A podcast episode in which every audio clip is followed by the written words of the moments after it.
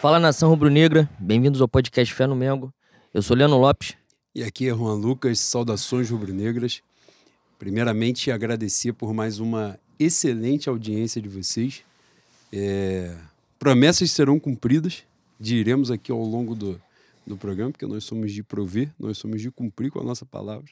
Para quem está chegando pela primeira vez, nós somos o podcast Fé no Mengo. Estamos disponíveis nos mais variados tocadores de podcast, Spotify, SoundCloud, Cashbox, Google Podcast, Deezer e entre outros, entre vários. Estamos disponíveis nas redes sociais através dos perfis no Instagram, arroba no Mengo, no Twitter, arroba Mengo, underline fé. Aliás, Boi, aproveitar o ensejo para reforçar vocês que nos ouvem, por favor, sigam os nossos perfis. A gente tem uma audiência muito maior do que seguidores dos nossos perfis e vocês sabem que se vocês seguirem, se vocês interagirem, a gente vai aparecendo para mais gente, vai espalhando a palavra cada vez mais. Então, quem ainda não segue, você ouvinte, né? Quanto mais frequente, ouça a gente, continua ouvindo, claro, mas siga os nossos perfis e espalhe para a rapaziada aí. No Instagram, arroba pod, underline fé no Mengo, no Twitter, arroba Mengo, underline fé. Antes de falar da pauta e de, do nosso momento Xuxa Caprichoso Carnaval, fazer como sempre também né, a nossa publi do Lessas Burger, o maior lanche, o maior hambúrguer da história da humanidade. E eu falo lanche aqui porque não tem só hambúrguer, né? Tem uma porrada de coisa que é tudo maravilhoso, tudo fantástico.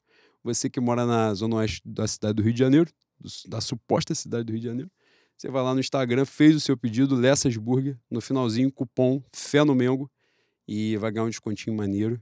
E quem não conhece, quem é da Zona Oeste já conhece, né? Mas se você não conhece, pelo amor de Deus, a oportunidade, o momento é agora. Boi, no momento Xuxa Caprichoso Carnaval, normalmente você fala. Você vai sempre botando o nome das pessoas que você vai. Que você é muito famoso, você vai encontrando ao longo, ao longo dos 15 dias, você já vai. Cada dia o Leandro aparece com um nome, assim, aleatório, qualquer. Não, encontrei não sei quem de São Paulo que é Flamengo e mora dentro do estádio do Palmeiras. Esse é o Marcos. É, é o Marcos. Coisa fantástica.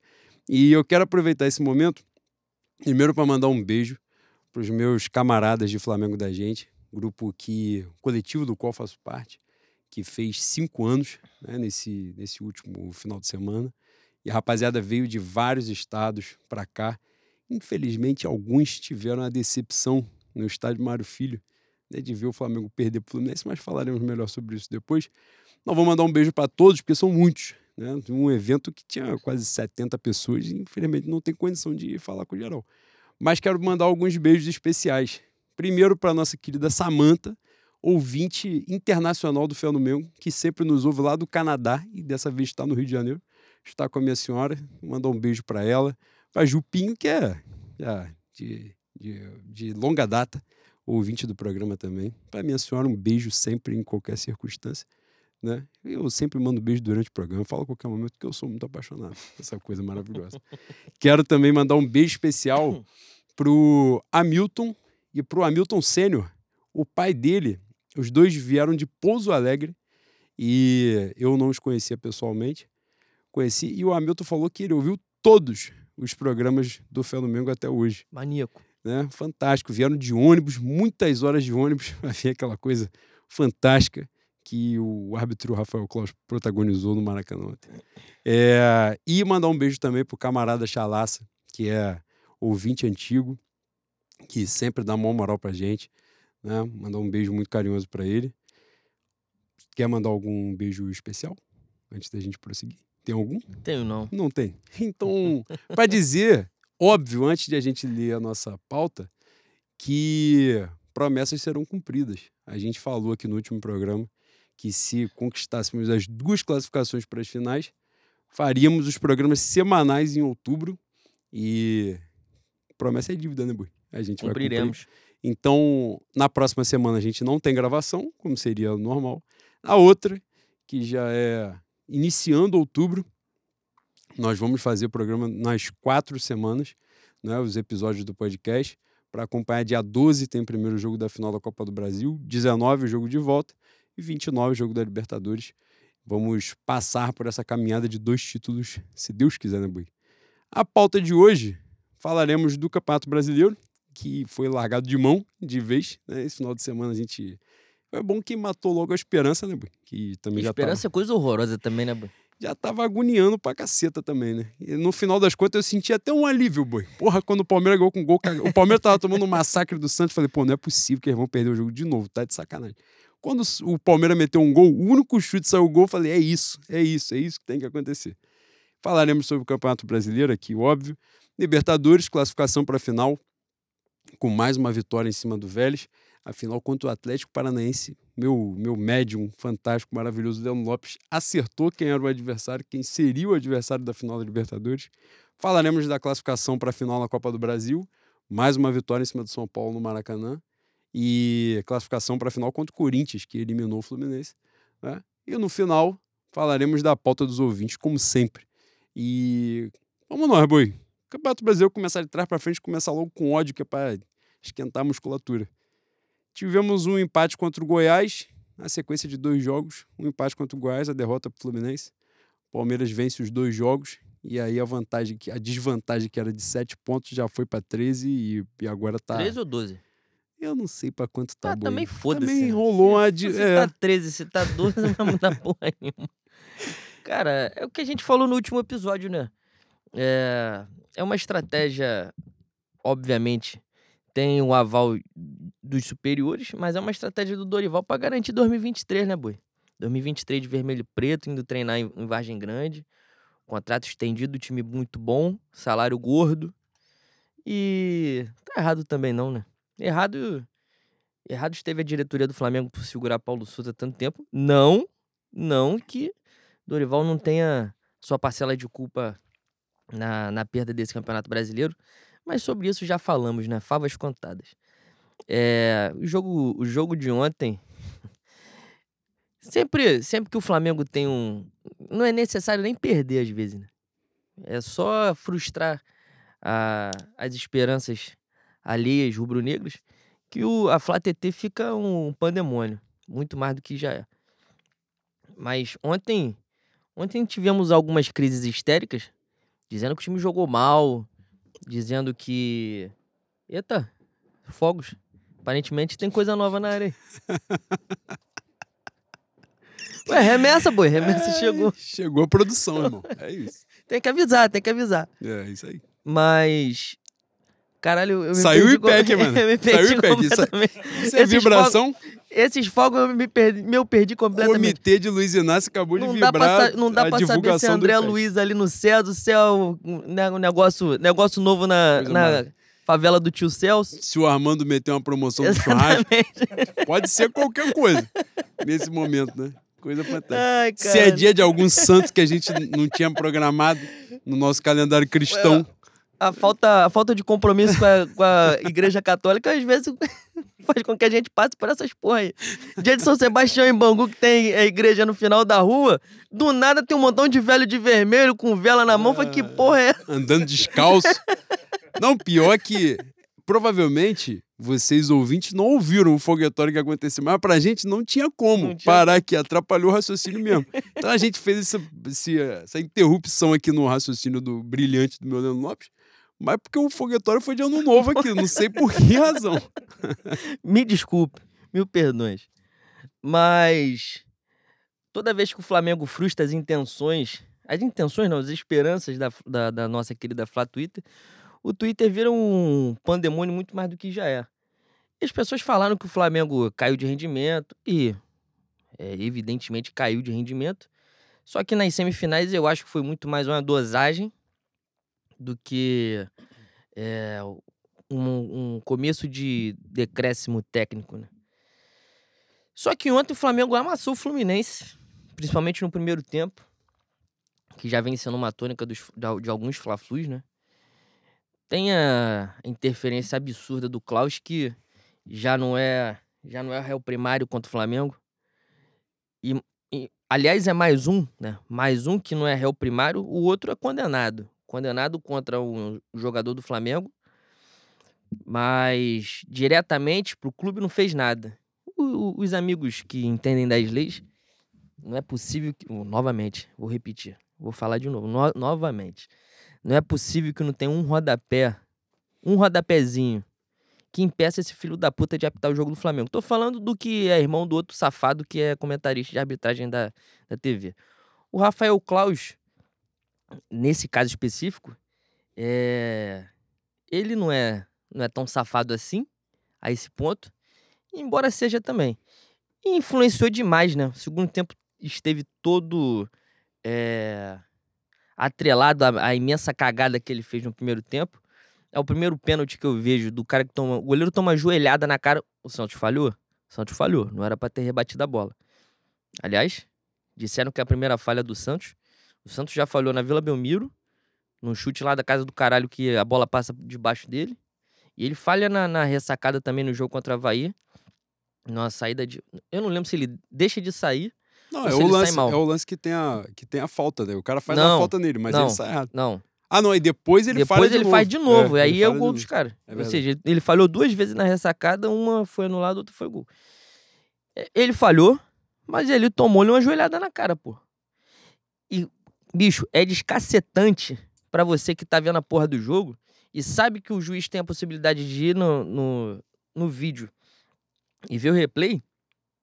Ele não usa. Ele não usa o ponto do cara que tá na cabine e fala assim: ah, foda-se, não vou chamar não. Essa regra do, do VAR respeitar em alguns lances é, a decisão do árbitro é acertada. Só que, é, quer dizer, acertada em, em alguns casos, né? Só que no caso do Rafael Klaus, eu acho que o cara que tá no VAR, o juiz que tá no VAR, ele já tem a propensão de não chamar. Porque ele fala assim, ah, vai mudar porra nenhuma.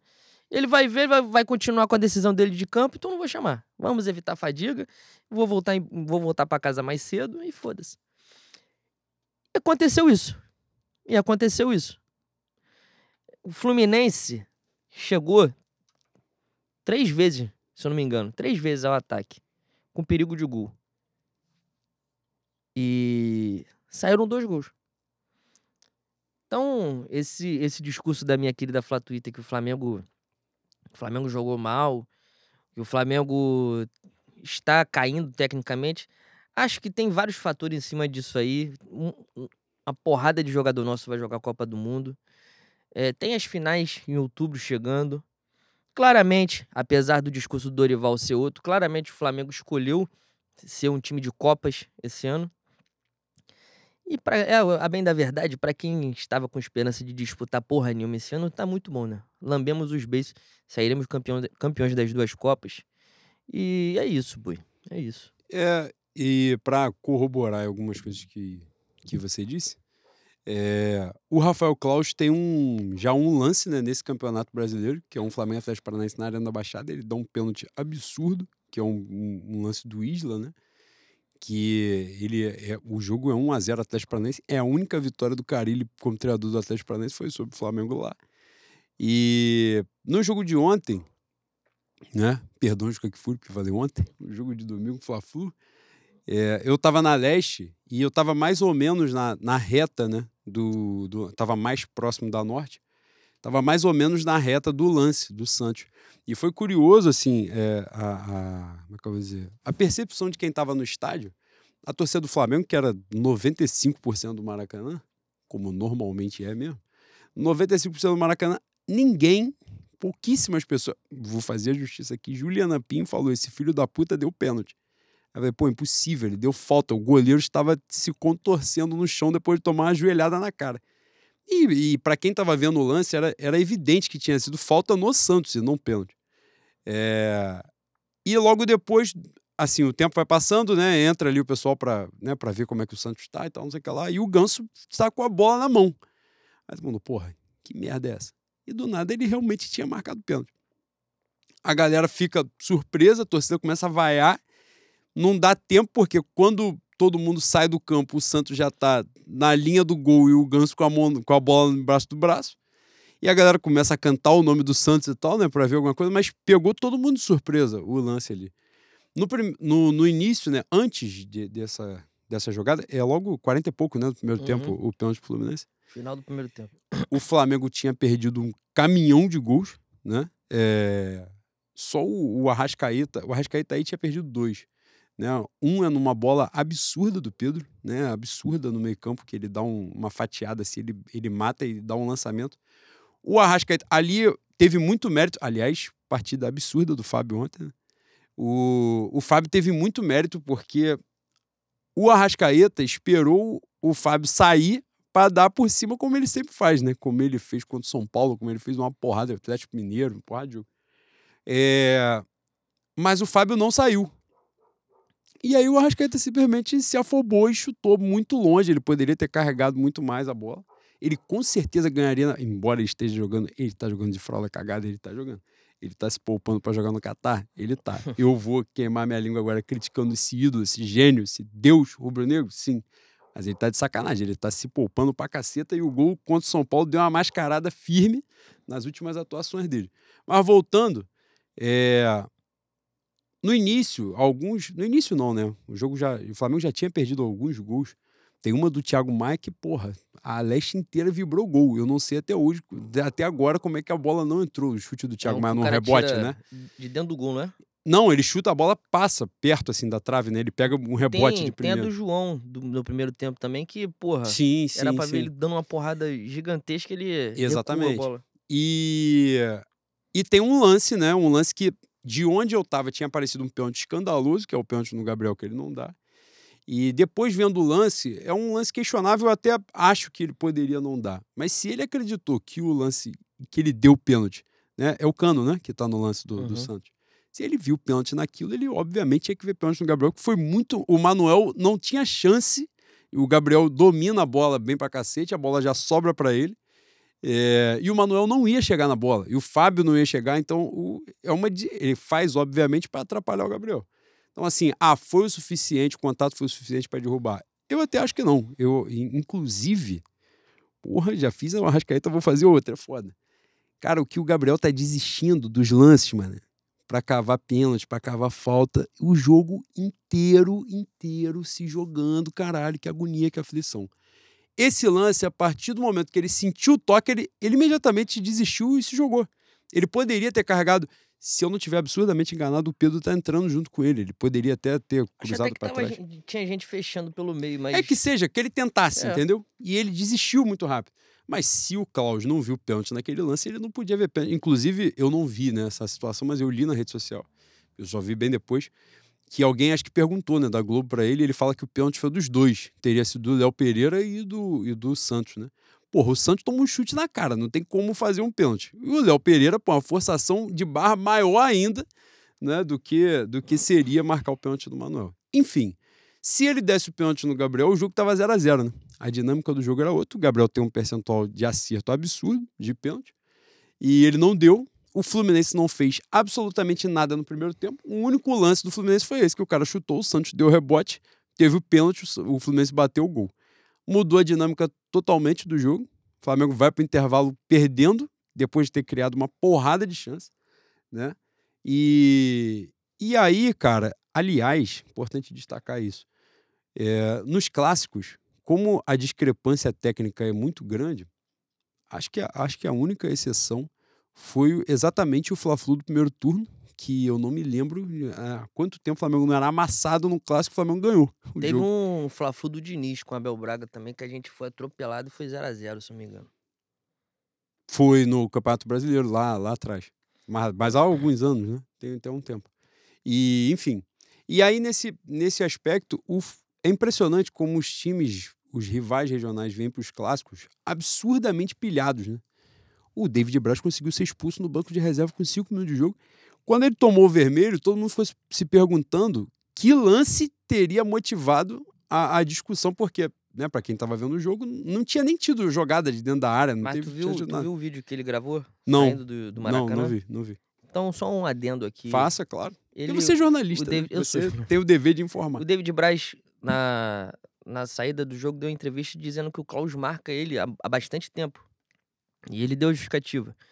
É, teve um Corinthians e Santos há muito tempo atrás, aliás, naquela sequência de dobradinha Palmeiras e Corinthians, no jogo em Itaquera, que um amigo do Klaus, árbitro, expulsou o David Braz justamente. Se eu não me engano, quem faz o pênalti, quem comete o pênalti é o Wagner Love. É o Wagner Love, é o Zeca no Wagner Love. E aí o, o, esse juiz, é Flávio alguma coisa o nome dele, se não me engano. Esse juiz perdido, bandeirinha também não viu porra nenhuma. Não tinha VAR. não tinha VAR, ele volta e dá no zagueiro, o, o zagueiro mais perto. O zagueiro mais perto era o David Braz, que estava longe de participar da jogada. E aí, não sei a, o desenrolar dessa história. David Braz foi expulso nesse jogo. Não sei se ele reclamou alguma coisa na, na imprensa, se teve algum desdobramento. Mas o David Braz disse que o, o Klaus começou a marcar ele e falou: Você não vai me fuder como você fudeu o Flávio. Aparentemente, o Klaus coloca na, na conta do David Braz a carreira desse colega árbitro não ter deslanchado. E aí ele fala, pô, eu não reclamei, eu não, não fui, não fiz uma reclamação assintosa, não xinguei ninguém, não falei nada. Obviamente ele vai botar na súmula que eu xinguei. Mas a real é que ele tá me perseguindo há algum tempo já. A bem da verdade, boi, você duvida? Você duvida do, do discurso do David Braz? Que um, um árbitro é, esteja perseguindo ele por conta de alguma coisa que não aconteceu nem diretamente com ele, mas só vingança pelo amigo. E, aliás, o David Braz não tá errado. O cara errou no jogo, o, o amigo do Klaus errou no jogo Corinthians e Santos e aparentemente errou agora de novo. Aliás, que o mais, que mais fez esse, esse Fla-Flu, o Klaus foi errar, né? As quatro expulsões foram desnecessárias, o pênalti foi uma merda, o pênalti do, do, do Gabigol, que a torcida do Flamengo tava reclamando, se não fosse o Gabigol, se fosse o Pedro, se fosse outro cavando, ele ia dar o pênalti, pô. Ele ia errar, assim, ia ser 100% de, de erro. Inclusive, eu acho até que é, o pênalti que ele deu pro Fluminense não foi porra nenhuma e teve um pênalti que ele não deu. Pois que é, foi um pênalti exatamente. que o Davi Luiz vai igual um estúpido No em Caio. cima do Caio Paulista, que é horroroso. O Davi Luiz deu um bote totalmente estúpido. E o Klaus não sequer parou para ver nada porque ele sabia que tinha dado, tinha inventado um pênalti no primeiro tempo e ele nitidamente E aí o VAR também no não. o- de novo, o VAR não chamou o Klaus, era pra chamar, era outro pênalti pro Fluminense. Exatamente. Então, assim, e isso que você, tá, você perguntou se eu duvido, eu odeio o Fluminense, tenho um ódio de classe pelo Fluminense. Odeio o David Braz, apesar do título de 2009 e do gol na- no último jogo. Mas, cara, o poder que o árbitro tem no, no futebol né, é muito grande, cara. A gente, a gente já teve esse debate em algum momento né, né, ao longo desses, dessas quatro temporadas de podcast. Mas, cara, o árbitro, ele não dá uma entrevista, ele não fala porra nenhuma, ele não justifica aquilo que ele faz e aquilo que ele bota na súmula é verdade absoluta, porque ninguém contesta aquilo. Se ele fala. Aconteceu isso, né? No caso do Luiz Flávio do Diego, por exemplo, que ele inventou uma parada que o Diego teria dito e o Diego depois conseguiu, né? é, na justiça, ingressar em juízo contra ele, em face dele lá e conseguiu né, uma, um, um ressarcimento, não, né? Que ele admitisse que ele tinha realmente inventado a situação Teve lá um Flamengo e Bahia, se eu não me engano, que o Gabigol é expulso. A justificativa da expulsão do Gabigol, Que ele falou, porra. que ele falou. Não, que ele xingou. Eu não sei se ele exemplifica o palavrão. Mas Eu acho que exemplifica, é, é o do porra, que ele é expulso com nove minutos de, de se jogo. foi porra, se, se a justificativa é essa, piorou, né? Porque porra não é palavrão, porra é uma vírgula. Elemento de coesão. Exatamente. Gabigol, carioca que é, ele não sabe falar nada sem palavrão. Então é uma perseguição mesmo, né, Boi? É uma perseguição e é o que você tá falando. O, o juiz hoje é um poder quase moderador. É, cara, ontem aconteceu até uma situação, quando a gente voltou do Maracanã, eu tava com o Bruno, a gente viu um pedaço do, do Palmeiras e Santos, quando a gente botou já tava 1x0 Palmeiras, e o Abel Ferreira é expulso, né? É, e ele, ele protagoniza uma cena que é grotesca, que é, é patética. E- Ele até, cara, é um personagem com algumas nuances maneiras, assim, que, né, que... Mas Maneira ele, pra quem? ele... Cara, então, ele tem, ele tem umas situações que são maneiras, mas ele tá tornando o, ele tá se desenhando, né? Um personagem tão, tão merda que eu acho que para me expressar melhor, eu acho que ele começou numa num, num caminho maneiro, é evidente, é importante pontuar que tem uma questão é, xenófoba em cima dele, tem mesmo, né? Tem uma não, não precisa ir longe, que a gente não está aqui inventando, viajando. Pastor Jorginho deu uma declaração absurda pouquinho antes de ser trucidado pelo Corinthians do Vitor Pereira, que é português também. É, e, mais uma vez, foi né, incensado por, por, por outros profissionais, por outros treinadores e pela mídia esportiva, por boa parte da mídia esportiva.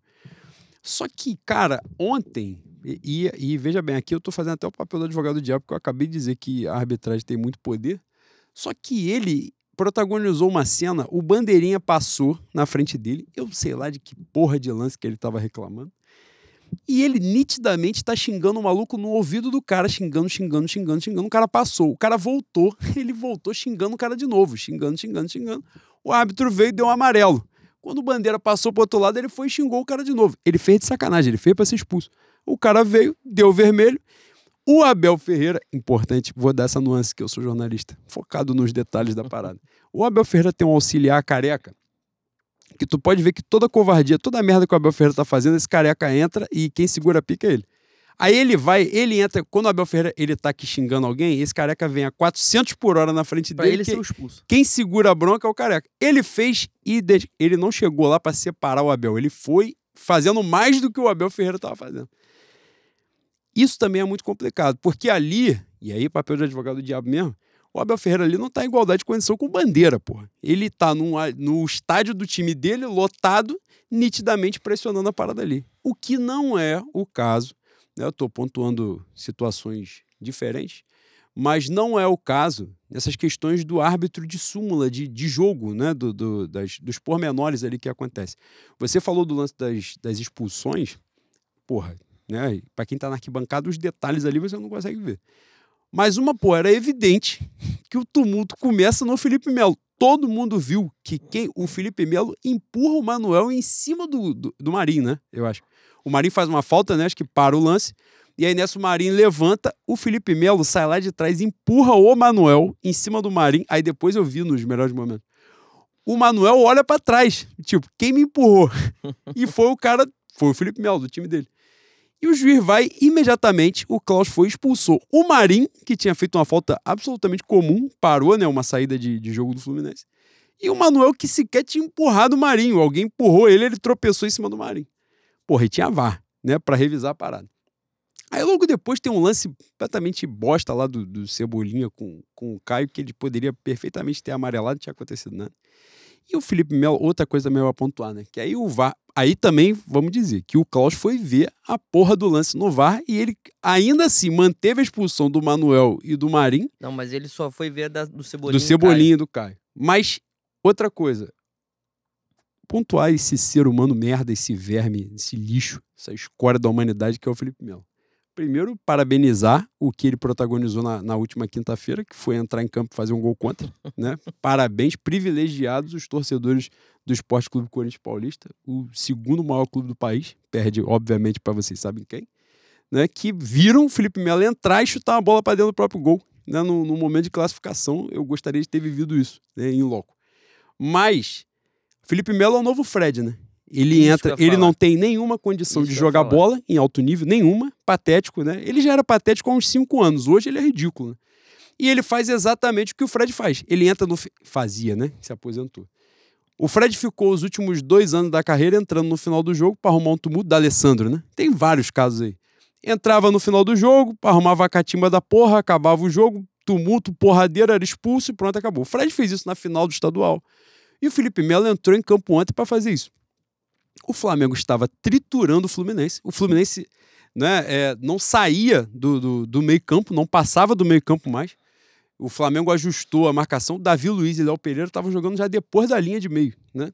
Abrindo o jogo e cruzando, abrindo o jogo e cruzando. Quando o Flamengo, porra, foi pra cima, foi pra cima, perdendo gol, perdendo gol, perdendo gol. O Flamengo diminui.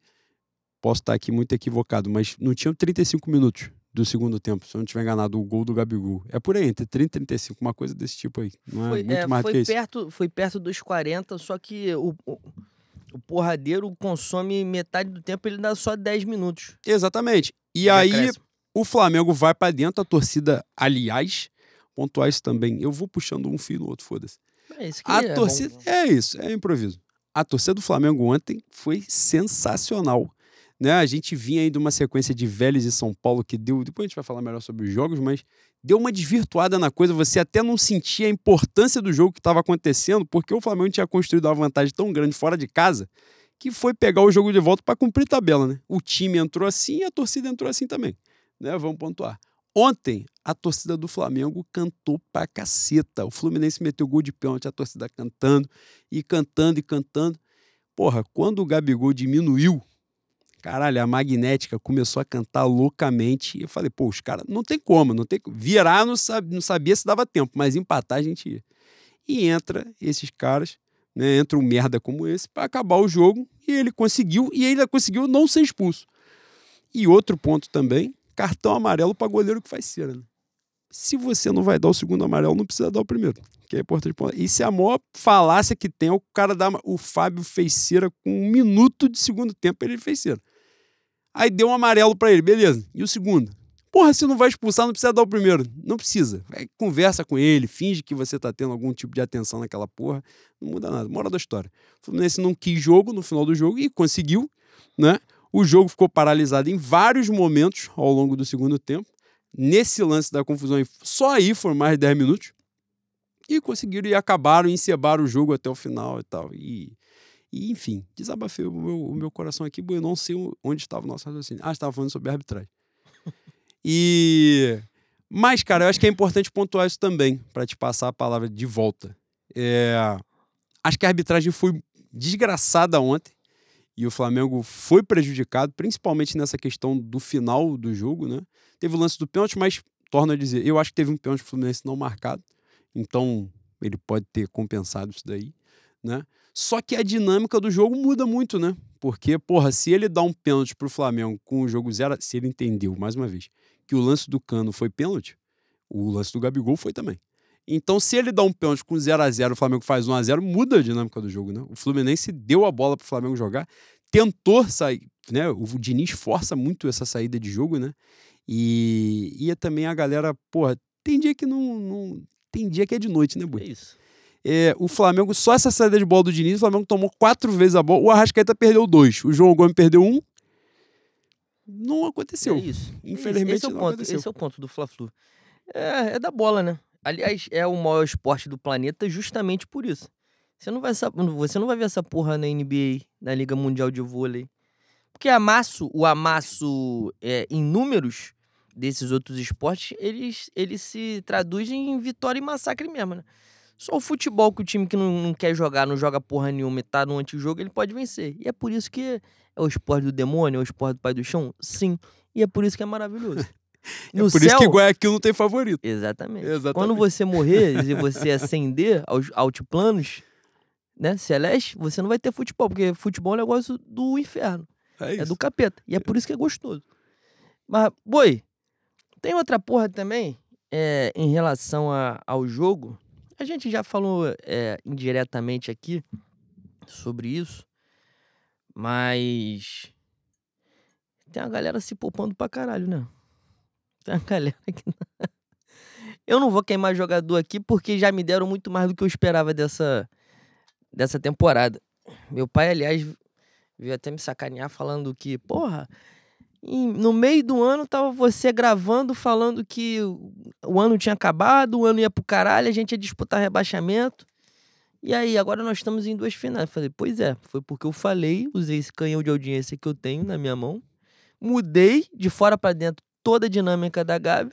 Pressionou os atletas. Pressionei ao ponto de mudar até a fisiologia. Pra você ver o quão importante eu sou. É isso.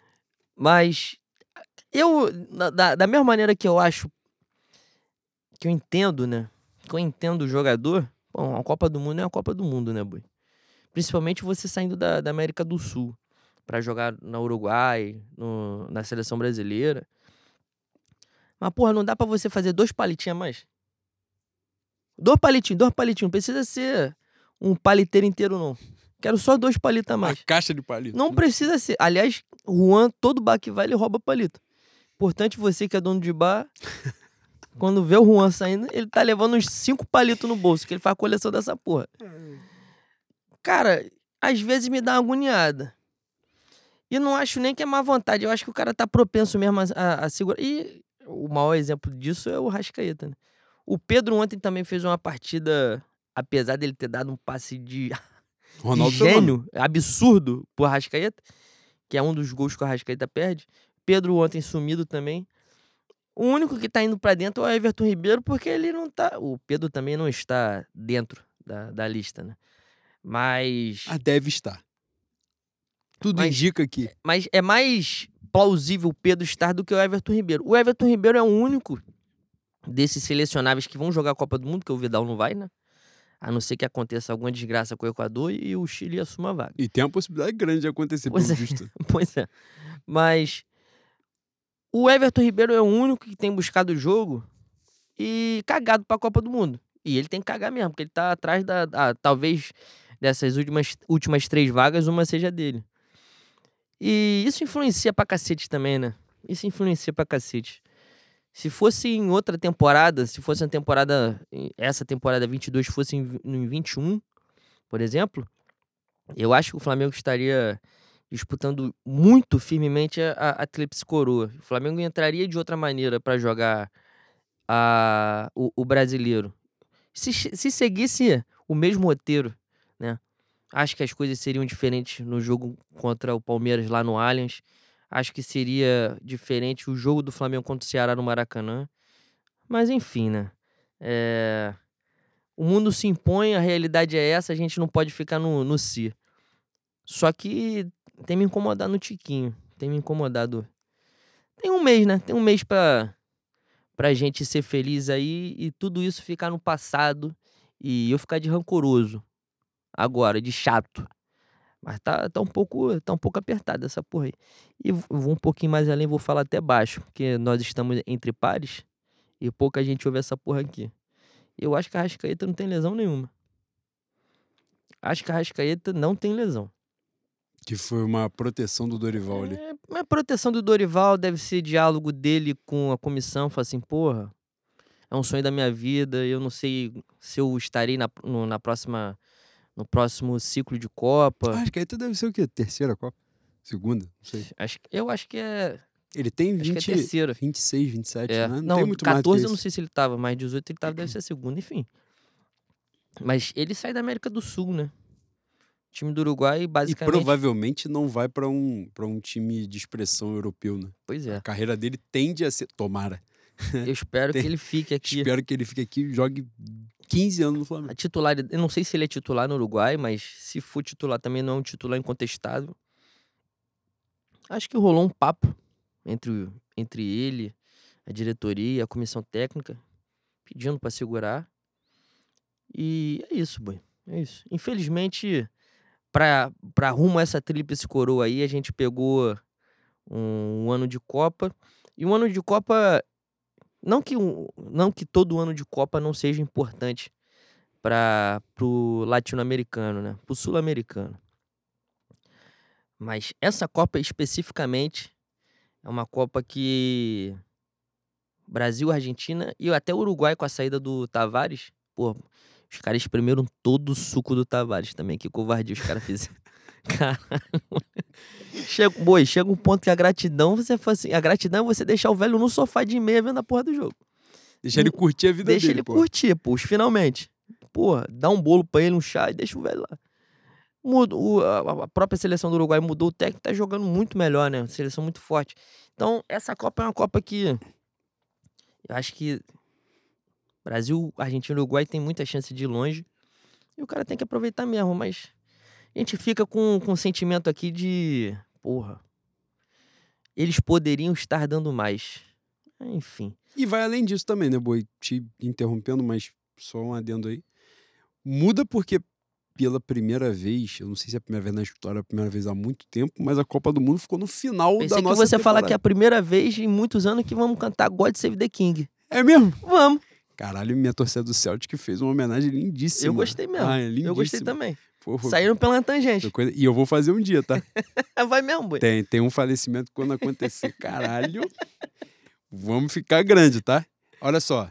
Voltando. É, O que eu tava falando? Ah, o calendário. A Copa do Mundo, eu não sei se é a primeira vez na história, mas é a primeira vez, pelo menos em muito tempo, que a Copa do Mundo fica no final da nossa temporada, né? No meio da temporada europeia e no meio teve da a Copa do Mundo no final do ano. a temporada ficou muito mais curta, né? A final da Libertadores, 29 de outubro, o Campeonato Brasileiro termina em- logo depois, né? uma semana depois. A Uma Copa do antes, né? Não, o Campeonato Brasileiro é depois. Tem, tem jogo ainda em novembro, acho que é o iníciozinho Não, de é- novembro. A Copa, a Copa do Mundo começa uma semana depois. A Copa do Mundo é no meio de novembro. Acho que é 14 ou 15 que começa. É uma porra assim. É um Não, negócio desse. é 28. Não, pô, é um mês de Copa. Acaba no, no- Acaba 20 de dezembro, 19 de dezembro. Uma porra assim, foda-se. Caralho, O Leandro não. vai procurar essa merda. Mas enfim, o Campeonato Brasileiro. Um jornalístico É isso. porra. O Campeonato Brasileiro termina no iníciozinho de novembro. É, 29 de outubro é a final da Libertadores, 12 e 19 são as finais da Copa do Brasil, ou seja, é uma temporada mais curta, mais espremida. Por isso também, assim, que eu não, não condeno muito a estratégia do Dorival, né? Claro que, porra, na hora que o negócio ficou ali bonitinho, ficou vivido pra gente, Aí, ó, 20 de novembro começa a Copa do Mundo. Caralho, eu sou muito, eu sou muito jornalista, tá? Eu Tu falou eu falei 14, de cabeça. Não, porra, você falou que era antes, que era no início de novembro. Falei, é do meio pra lá. Não, eu falei que o Campeonato Brasileiro acaba num domingo, a Copa do Mundo começa no outro. Ah, sim, mas é no início de. O brasileiro termina no início de novembro. O brasileiro já terminou também, vai, vai, que vai terminar quem vai cair, quem, quem vai se salvar. né? o, o quem ganhou, todo mundo já sabe. Agora, é, isso também fez muita diferença, né? Porque a temporada foi muito apertada, né? Esses intervalos entre os jogos não aconteceram, salvo se os times fossem eliminados. E o Flamengo, felizmente, pelo menos isso, ele não foi e foi sobrevivendo nas competições até chegar na final. O Flamengo, aliás, vai disputar todos os jogos da temporada possíveis, né? Porque ele chega na final do estadual, chega na final das duas Copas e vai disputar todos os jogos do Campeonato Brasileiro. A gente vai vencer a Libertadores e vai jogar o Mundial. O Mundial é só ano que vem. Em março. Exato. Então, Aliás, assim. em março não, eu acho que é no dia do desfile. É mesmo? É no meio do carnaval. Porra, vamos grande então. e nessa. é, isso alterou tudo, né, Boi? Porque, assim, naturalmente os jogadores. Porra, é isso que você falou. E importante pontuar também que essa aqui eu não vou nem perguntar, porque eu sei que eu sou assim. Não é que o cara joga de sacanagem, não. É, um- é um comportamento natural. Natural mesmo. O cara fala assim, pô, se ele pode dar. Cara, o lance do Pedro, o lançamento do Pedro por Arrascaeta, é aquela esticada que se ele tá na temporada bonita, não tem nada pra acontecer, ele vai botar. Pô, eu não sei se era o Manuel, se era o Nino. O Nino deu uma esticada com o Pedro, que tinha 10 minutos de jogo, ele sentiu. Uma esticada, uma. A condição física do Nino é essa. O Arrascaeta, se ele tá na temporada bonitona mesmo, legal, porra, o maluco não pega ele nem de BRT Expresso. Naquela bola ali, só ele e o goleiro, ele vai dentro e vai tirar o Fábio pra merda com Bíblia, com, com terço, com tudo pra dentro. Mas, porra, cara, ele não ia correr o risco de dar aquela puxada, né? Puxar a coxa que dá uma estirada e falou, pô, daqui eu acho que eu acerto. E paulou assim mesmo, não acertou, infelizmente. É natural, né? É, humano, né? E aí, bicho, assim, também tem isso. Ah, o papo da comissão técnica com os jogadores. Pô, irmão, o Dorival fazer o que? Vou botar o Arrascaeta no banco, no mata-mata da Libertadores. Ele não vai fazer isso, porque ele também tem, tem né, amor à própria carreira. Ele vai tirar o Arrascaeta no meio de um jogo que não está definido? Também não. Vai deixar o cara lá. Então, no final das contas, né, fica aquela coisa, pô, não vamos expor que ele, O Dorival não é bobo, pô. Muito pelo contrário, muito experiente, muito safo. Aliás, a gente chegou até aqui por causa dele, por causa da, né, da sapiência dele. Porra, ele sabe que é importante também jogar com o cara, sabe que naturalmente o cara vai diminuir né, um, um, um esforço, um risco. É diferente de você chegar a uma final de. E aí é importante pontuar isso. A gente já fala com antecedência. A final, né? As finais, né? Vamos jogar duas. As finais da Copa do Brasil da Libertadores, porra, aí é totalmente diferente, né? Que aí é o jogo que vale título. É a carreira do cara, né? É o que tá em jogo. Você vai pro jogo contra o Vélez, já foi 4 a 0 lá, irmão. Vai jogar aqui, o cara vai ficar se matando à toa. O outro foi 3 a 1 São Paulo, ele ainda meteu um, né, um, um gol que era exatamente essa cavadinha que ele tentou fazer ontem, que ele ia executar e o Fábio teve a malandragem de não sair do gol. Né? Então, assim, em vários jogos, ele não vai dar esse a mais que ele costuma dar. É diferente de, principalmente, a Libertadores, que é um jogo único, né? É, a- é o único, é a única oportunidade que o cara tem. E ele sabe que, mesmo ele estando né, no elenco mais forte da América do Sul, é, mas ele sabe que a própria final da Libertadores não é um negócio tão recorrente na carreira de um jogador. Então, porra, ele sabe que aquela oportunidade ali é tipo uma Copa do Mundo mesmo. Ele vai botar o caneco dele, né, e tal, enfim. Mas num jogo que ele possa segurar um pouco, num campeonato que pô, o Flamengo já está muito longe do primeiro colocado, é natural que o cara, né, o comportamento acho que Faça um acontece. ali. chucho ali, né? É, vai fazer. E tá acontecendo. Por outro lado, não é? Que é a crítica que a gente faz ao Gabriel. E, e a gente, e veja bem, não tem só o 0 e o 100, né? Que a gente critica e não é nem que passe pano, mas é tentar ponderar também o cenário. Eu concordo plenamente. Aliás, no último programa, no último programa eu fiz uma, uma, uma crítica, né? A questão do, do comportamento dele, que excessivamente reclama muito a todo momento. É, ontem aconteceu mais uma vez essa, essa situação de ele, porra, em lance bobo, a torcida perdeu a paciência com ele, porque pô, o Flamengo perdendo o jogo e, e acontecendo isso. Mas ele é muito marcado, né? Ele é chato pra cacete, ele é chato pra cacete, ele reclama muito e ele tá exagerando na dose. Mas ele é muito marcado e eu concordo muito contigo. É, nessa situação dele mudar o comportamento, o Pedro né, se, se deu muito bem com isso, começou a marcar os gols, né? E ele, em detrimento dele, né, ele não fez. Ontem ele marcou, voltou a marcar. É, mas, que eu falei que concordo com você, o lance do pênalti não marcado, se fosse outro jogador, ele ia dar. Ele nitidamente ia dar. Ele, ele domina a bola, ele ganha do Manuel. O Manuel não tinha condição de recuperar na corrida. E o, o Manuel estica o braço, empurra ele, né? Se é o suficiente para derrubar ou não. E aí o cara vai ficar puto, né? Vai ficar ensandecido. E ele fica, cara, tentando buscar isso. É isso. O Gabriel, que acho, todo mundo achou, né? Em 2019, 2020, achou, porra, favas contadas que ele vai jogar a Copa do Mundo. Ele tá sendo o grande destaque do Flamengo, que tá ganhando tudo. Né? Então ele vai jogar a Copa. O Tite começou a convocar e tal. Quando ele sentiu que ele não ia mais para a Copa, a sensação que eu tenho é que ele meio que deu uma despirocada mesmo, total. Uma despirocada de... até capilar, né, Boi? Sim, sim, também tem. Porra, pelo amor de Deus, né? Mas agora ele já voltou a dar uma melhorada, já deu um, um negócio diferente. Mas eu não sei se essa sensação também passa para você.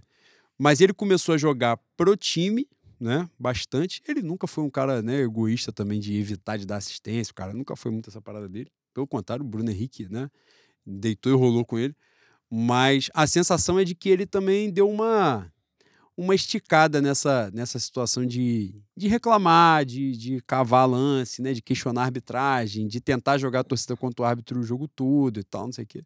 É perseguido em muitos momentos, mas eu acho que em, ele em várias situações... também o personagem, né? É, exatamente. Eu já não sei se é personagem, se ele tem certo problema psicológico também, se ele. Que terapia todo mundo precisa, né, Boi? Mas tem gente que precisa mais do que outras. Gabigol é um, um, um desses personagens aí. Cara, você sabe que você é um cara perseguido pela arbitragem. E você continua insistindo naquela porra ali, é difícil, é difícil a defesa. O Osama, o maníaco, que isso? O Osama, o, o fake. Ah, graças a Deus. O fake, não, pô. Achei que tava tendo contato com o próprio. Ah, que saudade. Que já não está mais entre nós. A gente acha, né? Tem sempre a teoria da conspiração. É mesmo, o Elvis tá vivo, porque é o Osama mesmo. não Michael pode... Jackson tá vivo. Cara, mas o Osama Botafogo fake... tá vivo. o Osama fake, que eu apelidei de Maria da Graça, que é o nome da mãe do Pedro, eu ele, ele está nessa, nessa cruzada contra o Gabigol há algum tempo, né? E sempre batendo nessa tecla, além da, da, da tecla de perder os gols, do temperamento. Não, nós não vamos aqui dar completa razão ao Osama que ele é maníaco, ele é maluco, psicopata. Osama já é foda de dar pois razão. Pois é, é. pois é, ele escolheu o nome do fake dele de Osama, pra você ver. Mas, cara, é uma questão que para mim é inconcebível, inexplicável. Você sabe que você é um cara perseguido, massacrado pela, pela arbitragem e pela imprensa também. A imprensa majoritariamente não gosta de você. E a tua, a tua postura é uma postura mais imbecil possível, que é, é de forçar a porta. Pô, pelo amor de Deus, né? É uma questão que a gente não pode nem falar que é de inteligência, porque é tão óbvio. E ele Nunca, nunca vi uma entrevista do Gabigol. Provavelmente nunca verei. Gosto muito dele dentro de campo. Fora de campo não é um personagem que me atrai ao ponto de eu parar pra ver o que ele tem para falar. Pra mim, foda-se também. Às vezes é até melhor, né, Bui? Não saber o que ele tem é pra melhor. falar. às vezes é melhor pra caralho. Quando você. Ah, não vou falar essa porra. Não. Fala, boi. Você, hoje você pode tudo. Cara, a, enquanto a pauta for Campeonato Brasileiro, que a gente já não, não disputa mais, você pode falar, falar Eu ia falar de personagem de personagem nacional, não era nem personagem do Flamengo. É mesmo, Bom, dia que vocês tiverem a oportunidade de conhecer o Jairzinho, é sacanagem. Jairzinho Furacão da Copa. Principalmente você se. Puta que pariu. Não vou, não vou dar continuidade, não, que meu pai ouve, meu tio ouve, vão me dar esporro. Mas aí, é igualzinho abraçar a âncora em alto mar. É gostoso demais, boi. É muito bom. Dá pra você ver porque o Jairzinho é assim. O Jairzinho, o, o Jair, Jair- Adventure. Jairzinhozinho. Sens- parada, Aí, que sacanagem. Brincadeira, é brincadeira. Mas enfim. É, O Gabigol ele tem probleminha, né, Boi? Um probleminha psicológico, não sei porquê. Ganha milhões, milhões há muito tempo. Mas ele é meio destemperado dentro de campo. E tá na hora de, de ter alguém dentro do Flamengo, seja jogador. Davi Luiz, que é um, um cara que ó, parece que é respeitado. Vidal, gente antiga no- na bola e com, com certo, certo currículo. Chegar pra ele e falar assim: Tu tá fumando maconha com o Matuê? Você tá se drogando com o Matuê? Que porra está acontecendo com você? Quer um abraço? Tá fumando orégano? Porra, você quer o telefone da minha irmã? Você quer reatar? Qual é a sua? Que porra é essa, cara? Boi, o que ele fez ontem, nos dois lances com o Manuel, porra, aí, é o, segundo, mano. o segundo eu achei que o Lucifer ia me abraçar, mano. Eu só, eu só não fiquei maluco, eu tava sóbrio. Se eu tivesse bebido, eu acho que eu tacava copo na, na televisão, dentro de casa. Aí o segundo eu ponderei muito o fato de ser ele. Se fosse o Val Baiano, boi, acho que alguém invadiu o campo não, a gente é porra. muito grato mesmo. Alguém invadiu o campo. O que ele deu pra gente em 2019 e 2020, provavelmente ninguém vai dar. No planeta Terra, nessa encarnação. Mas, porra, ele força a amizade pra caralho, né? Força muito, força muito. E essa gratidão, inclusive, ela não tem limite. Essa gratidão, essa gratidão é ad eterno. Mas, pô, se você puder fazer um esforcinho pra manter a sua posição de, de ídolo, né? Ídolo do clube. Pô, faz. Pega a minha terapia com a Liene. Uma horinha, uma horinha. Uma horinha, Semanal, semanal. uma horinha semanal. Ou seja, porra. Vai meter uma horinha por mês, Vai não dar adianta. pra você compor pra caralho pescoço com pescoço até. Mas, porra. Tem que acontecer alguma coisa, boi. Ele não está bem.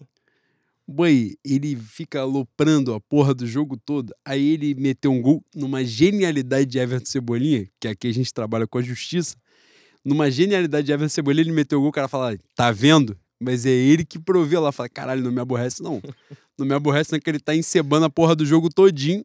É, Mas ele é maravilhoso, ele é ídolo. Mas é importante, cara. Você falou de Davi Luiz.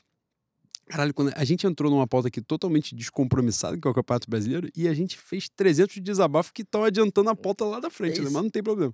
Você falou do Davi Luiz dar um esporro nele. Davi Luiz tem duas considerações a fazer. Primeira, o esporro que ele tem que dar no Gabigol, alguém tem que dar nele que ele já tá começando a lançar essa porra dessa bola de novo. Ele fala, pô, você melhorou tanto, você tava tão bem. e você aparentemente está ficando confortável com essas classificações do Flamengo, você tá achando razoável lançar essa porra dessa bola pra nada.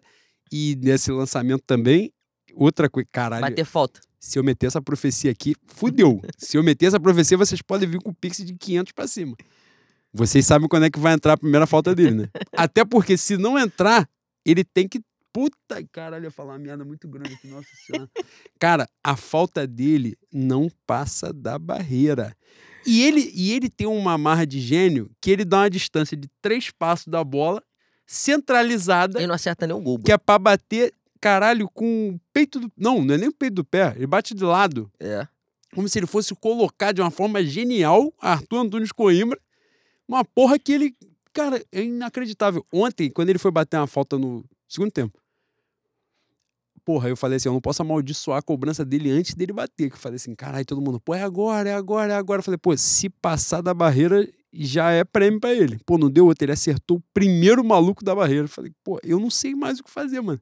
E ninguém. E os caras falam que. pô, E o, o Léo Pereira, ele é uma bomba relógio, já falei isso aqui? Sim. Ontem o Léo Pereira foi marcar o Thiago Maia no segundo gol do Fluminense? Foi. E eu tenho medo dessa bomba relógio estourar em Guayaquil? Sim, já falei isso aqui. Agora, os caras dizem que o Léo Pereira treina falta, o cara deixa o maluco bater. Se não tem nenhum outro capaz de passar a bola da barreira, então tem que passar a bola pro amiguinho ter a oportunidade de fazer. É angustiante. Mas o segundo ponto aí, sim, positivo, o que o Felipe Melo arregou pra ele ontem foi sacanagem, tá? E outra, Foi bonito mesmo. o Felipe Melo arregou ontem e o Hulk arregou da outra vez. O Davi Luiz tem uma parada que, se tu olhar no meio da confusão, cara, o vídeo do Felipe Melo é um bagulho um pouco constrangedor. É que torcedor, ainda mais tricolor, eu, eu vou falar mais uma vez, tem um ódio de classe. Então, tudo que o tricolor falar pra mim não significa porra nenhuma, não importa, não deveria nem ter a oportunidade de abrir a boca e falar alguma coisa. Se você for pegar o vídeo, é muito constrangedor, porque o Davi Luiz começa a ir pra cima dele sem se alterar. Do tipo, porra, tu não vai ficar fazendo essas graças. E o Davi Luiz vai andando na direção dele. O Felipe Melo começa a empurrar um maluco que tá entre ele e o Davi Luiz pro não cara deixa, encostar não no deixa, Davi Luiz. E Não o Davi, deixa ele vir. o Davi Luiz, sem se alterar, ele sai do cara e vai chegando na cara do Felipe Melo. E o Felipe Melo simplesmente começa a pular e dá a volta. Ele sai, ele foge do Davi Luiz. Como bom bolsonarista que ele é, que ele é um merda, né? Ele é um escroto, um lixo. Ele fugiu, ele só gosta de fazer lá o, o teatro dele, a babaquice dele. Teatro não, porque ele não merece, né? Chama de teatro, teatro é maneiro pra caramba. Ele é um merda, um lixo. E o Davi Luiz foi pra dentro dele, igual foi pra dentro do Hulk, quando o Hulk foi fazer aquela graça dele também no- na Copa do Brasil. É, e isso é importante de pontuar. A postura do Davi Luiz é, tem sido muito importante. Dizem, né, também, que dentro do vestiário que ele tem maior respaldo, né? Uma postura de liderança e tal, um papo direto. É, e que eu sacaneei aqui, obviamente, do, da questão do lançamento e tal. Ele não tá forçando tanto, não, mas de vez em quando ele dá umas. umas principalmente quando tem. O Campeonato Brasileiro já tá denotando isso pro time do Flamengo. Os caras já sabem que não vão disputar o título mais. Um do nada, o time do Flamengo cisma que tem que ganhar a porra do jogo de qualquer jeito. Fala assim, agora nós vamos fazer de qualquer forma isso daqui. E o Davi Luiz, ele já começou a fazer isso. Ele só faz no Campeonato Brasileiro. Pode ver que no mata-mata ele não faz. Ele já começou a pegar a bola ir pra dentro, vai pro ataque, abre na lateral, dá a bola e passa pro cara jogar nele e ele jogar dentro da área. Já é a hora que meio que deu uma escaralhada. E isso aconteceu no segundo gol do Fluminense, que foi ridículo, que é importante a gente dizer aqui. Só mostra o Flamengo, né? A crítica e o elogio, né? Porque eu sou assim, boi. Eu sou Você assim. morde a sopra. É isso. A mão que afaga, afoga o trauma. E nesse ponto, cara, Porra, pensei que você meter a mão que afaga é a mesma que a pedreja. É Augusto mesmo? dos Anjos. caralho, você. Caralho. Ah, porra. Eu falei, que isso? Temos presenças aqui.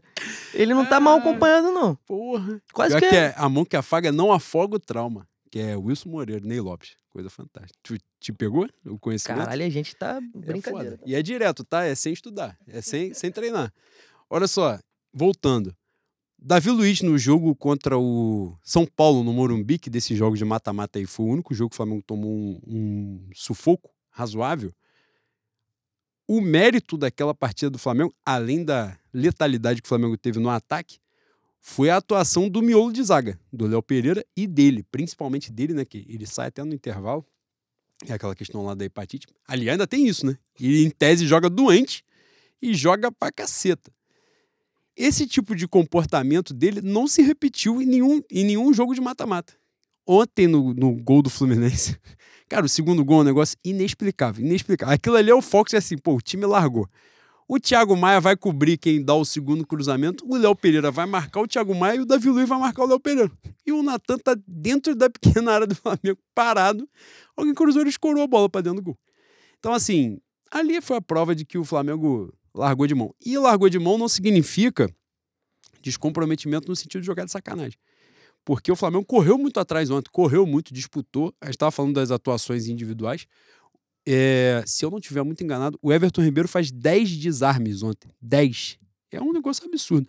Eu falei isso pra você no jogo do São Paulo, não foi? Eu falei, eu acho que o Everton Ribeiro não correu assim quando ele chegou no Flamengo, em 2017. Eu acho que em momento algum do Everton Ribeiro no Flamengo, eu vi a disposição que ele tá tendo hoje, né? Que ele tá tendo nessa temporada, inclusive, que ele foi um dos poucos jogadores que jogou muita bola com o Paulo Souza já. Já vinha jogando bem. É, Enfim. E aí, boi? Pra gente prosseguir, né? Dar andamento, uma porra de desabafo grande. É... O Campeonato Brasileiro foi de ralo, né? Agora a preocupação é ficar entre os quatro. Tem uma pausa de 10 dias, já antecipando um ponto de pauta lá da frente, né? Que dos, dos mata-matas. Nessa pausa de 10 dias, o próximo jogo é o Flamengo Fortaleza lá. O Flamengo tem oito, nove desfalques, né? Só agora Everton, Cebolinha e Marinho foram expulsos, que são reservas, mas que certamente entrariam. A Rascaeta vai estar na seleção, Vidal também na seleção. Tem mais alguém de. Pedro de... Everton, Pedro e Everton na seleção. Varela. É, Varela também. É, Varela. Caralho, Varela. o Varela não consegue jogar com o Mateuzinho. É Deve angustiante. estar com também. lepra. Deve estar com uma doença contagiosa pra caralho aí. Falei assim, ó, não deixa, deixa ele isolado. Caralho. Bota a roupa de Breaking Bad quando o cara tava lá no. quando o cara tava na- no Aí. laboratório. E aí, boi, por que que tô dizendo isso? Porque hoje o Globo Esporte, acho que foi, não sei se foi o Diogo Dantes, não sei quem foi, disse que há uma, uma ideia da comissão técnica de que o time titular, né, basicamente o time que jogou ontem, é, só jogue em outubro as finais de campeonato, né? Dia 12, dia 19 contra o Corinthians. Tem sorteio terça-feira, né? Inclusive, acho que é terça-feira pela manhã. E dia 29 de outubro contra o Atlético Paranaense na final da Libertadores. O que, que você acha disso? Né? Primeiro, né, dessa pausa, que é a pausa forçada de data FIFA. Nem todos esses jogadores que a gente citou agora vão jogar, né? Porque os que foram convocados vão, vão necessariamente entrar em campo. Mas o que, que você acha disso de os jogadores apenas jogarem as finais de que a gente Não, vai na verdade vai ter um rodízio, né? É o é o que foi informado. Cara, o campeonato acabou, a gente, quer dizer, eu ia falar que a gente tem amistosos até as finais, mas a gente tem um compromisso de pelo menos ficar entre os quatro no Campeonato Brasileiro, né? Vai que acontece a desgraça maior e aí a gente termina fora do G6, né? G6. A gente tem que ficar no G4, pra, né? A gente tem decência. Mas não acho nenhum absurdo, não. É... Pelo que eu entendi, não vão jogar os 11, né? Até, até as finais. Vai haver um revezamento entre. Em algum momento um joga, o outro fica no banco, depois o que tava no banco entra e é titular. E, porra, boi, na, na moral, tem. A gente volta dia primeiro. É. Eleição é dia 2, né? Isso, é dia 2. Primeiro Flamengo e Fortaleza lá. Não, e Flamengo e Fortaleza é durante a semana. Quarta, sem ser essa quarta agora, quarta que vem. Ah, é verdade, são 10 dias, é. É. É no meio de semana. Aí jogo. depois tem. tem um Final jogo- de semana, inclusive, não tem jogo, né? Não tem jogo do, do campeonato. Nem sábado? Não. Eu achava que ia ter um jogo no, no sábado. Mas, enfim. É. Agora é, é um. é um- tem, que- tem que jogar sério o Campeonato Brasileiro, evidentemente, mas exatamente preparativo para o mata-mata, porque a chance da gente terminar o ano bem, terminar o ano com a Copa do Brasil, com o Teta da Copa do Brasil e com o Tri da Libertadores é, porra, um ano fantástico. É um dos melhores anos da história do Flamengo. E esse tem que ser o foco. Já, já jogaram o Campeonato Brasileiro pro, pro Palmeiras mesmo, então que façam o que, que estiver à mão, o que eles acharem melhor para que a gente chegue tanto na dia 12 e dia 19, quanto no dia, no dia 29 bem e focado, né? Meu maior medo não é nem questão técnica, mano. Meu maior medo é os caras ficarem há tanto tempo sem jogar e. e acabar dispersando, sabe? A gente precisa de ritmo também. Futebol é muito ritmo. Ritmo, para além do ritmo físico, o ritmo mental, né? Do cara tá disputando a decisão. E. Aí, aliás, eu acho que a final da Copa do Brasil vai. vai fazer esse papel. Não vai deixar os caras dispersarem até o final de outubro. Tem uma porrada aí grande já, já na porta de outubro. Então tem que estar todo mundo ligado. E se, se a fisiologia apontou que os caras têm que, têm que revezar, coisa que o Jorge Jesus fez, né? Tem uma falácia que diz que o Jorge Jesus não poupava ninguém. E o time que é campeão, time titular que entra, O time histórico. é o time histórico de Lima, ele joga cinco, seis vezes juntos. Acho que são oito jogos, não estiver enganado. Oito jogos. É. Basicamente, a- acontece a mesma coisa em 81. 81. É, em 81. Pois é. Então, é isso, bicho. Eu acho até que é o mesmo número em 81. É? Eu, acho que é o mesmo. eu acho que é. Uma vez eu, eu lembro de ouvir o PVC falando. Ele fala esse número de vezes aí. Se não é igual, é, é muito próximo, muito próximo. Então, chegou o momento de acreditar no trabalho de quem tá lá dentro, acreditar na, na nossa fisiologia, acreditar no, no Dorival que nos trouxe até aqui, cobrar que o Flamengo não pode largar o Campeonato Brasileiro assim, tratar como amistoso, tem que jogar bem, tem que procurar vencer, principalmente para estar, como eu falei, é, mentalmente preparado com a decisão. Mas agora eu tô com eles, agora é que sair de lá se não for muito absurdo, é, é isso mesmo e vamos junto.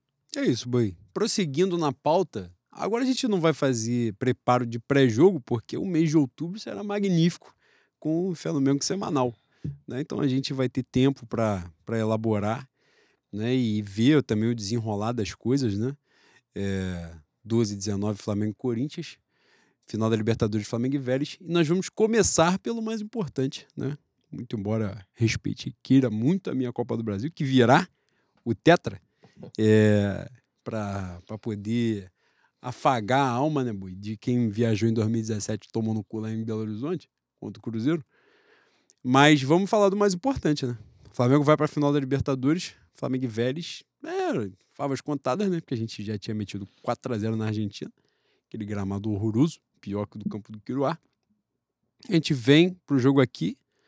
O Vélez foi jogar pela honra, né, minimamente. Consegue abrir o placar, o Flamengo disperso, né? E logo depois de tomar o gol também o Flamengo não quis. É... Porra, o Flamengo tem a campanha invicta, ganhou todos os jogos de mata-mata. É... E Ali... jogou só pelo retrospecto também. Se não tivesse tomado o gol, ia ser 0x0 o jogo. Exatamente e ganhou todos os jogos de mata-mata. Aliás, é a segunda Libertadores consecutiva que o Flamengo ganha, vai para a final, né, mais uma vez, e ganha todos os jogos de mata-mata. E isso é muito simbólico, né, para quem tinha o histórico que o Flamengo tinha, continental de cair em fase de grupo, né, a gente chegar nesse patamar é uma coisa é, fantástica, né, é, é realização de sonho. Só não digo que é a realização propriamente do sonho, porque falta o caneco, né? Falta a gente chegar ao tricampeonato e subir na prateleira dos maiores, né? E aí, na próxima temporada, se Deus quiser. Decidiu que tem que o ser Tetra, decidido. Né? É isso, pra, pra ser só a gente lá em cima que é o nosso lugar, né? Mas a gente vai pro jogo, vira a partida no Maracanã, faz um jogo tranquilo, sem maiores sustos também. O Flamengo, depois que vira a chave, né, que toma o gol e fala, pô, rapaziada, você também não meteu 4 a 0 na casa dos caras para chegar aqui e perder por maluco, né? O Flamengo vira a chave, meteu dois e começou no segundo tempo, já perdeu uma chuva de gols né? Nitidamente os jogadores também segurando, o velho já começa a dar espaço, né? É, mas uma classificação absolutamente tranquila, né, Boi? Nos dois jogos, o Flamengo só complementou, garantiu a vantagem e sem maiores problemas, passamos sem nenhuma nenhuma suspensão, nenhuma lesão, nenhum, né, nada de, de mais grave. E, e como é que foi, Boi, para você visualizar essa classificação 5 a 1 no agregado em cima do Vélez, que é um time campeão do mundo, né? Campeão mais um 5 a 1 né? É, mais um 5 a 1 E como é que foi? 5? Não, 6 a 1 Foi 6 a 1 né? Foi 4 a 0 e 2 a 1 Caralho, tá muito grande. A gente é muito forte no continente. O, o 6 a 1 Ai, cara, mordi a boca. É o mesmo? Flamengo e Grêmio foi 6 a 1 no agregado também, não foi? 2019? Foi 6 a 1 Foi 6 a 1 Então é mais um 6 a 1 não é mais Simbólico, um simbólico. É. Fantástico. E como é, que, como é que você viu, Boi? Cara, eu acho que a coisa mais importante desse, desse momento que a gente está vivendo é. Pode ser traduzido e explicado pela reação sul-americana né, às semifinais da, da Libertadores. A gente, durante muito tempo, foi tratado como. Eu cheguei até a falar isso com você, né, Boi? Durante muito tempo, a gente viu as torcidas argentinas, uruguais, falando que o Flamengo era. O Flamengo tinha enteada muito grande pelo peito frio, né? Que a, a, tradução é torcida muito grande, mas o clube é peito frio. A tradução livre é peito frio quer dizer que não sente o jogo, não tem raça, não tem gana. E isso mudou. Isso mudou. Isso mudou ao ponto de, se você puser no, no YouTube é, Reacciones Flamengo, que mais tem é torcedor do Boca, do River, babando a gente. Aí, essa tua fluência no, no espanhol tá enjoada, é tá? É mesmo, boi. É que eu morei. Caralho. Morei em Palermo. Aí, tu pegar um avião agora Santiago, tu passa de, de morador, tá? Na Lapa eu me viro. Ah, Quando os hermanos vêm... É mesmo, boi? Eu consigo me comunicar. Pega os cabelinhos que voam, tu Argentina, consegue. Argentina? Ai, caralho. Mete um cueca-cola e foda-se. É cueca-cola. É, isso é gente. É isso aí. Mas esse, esse sempre foi meu grande sonho. E eu falei sobre isso no último episódio também.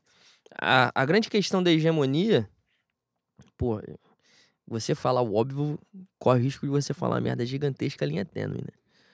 Obviamente a hegemonia só está concretizada quando você ganha. Quando o caneco está lá na porra do museu, quando tem a foto na parede.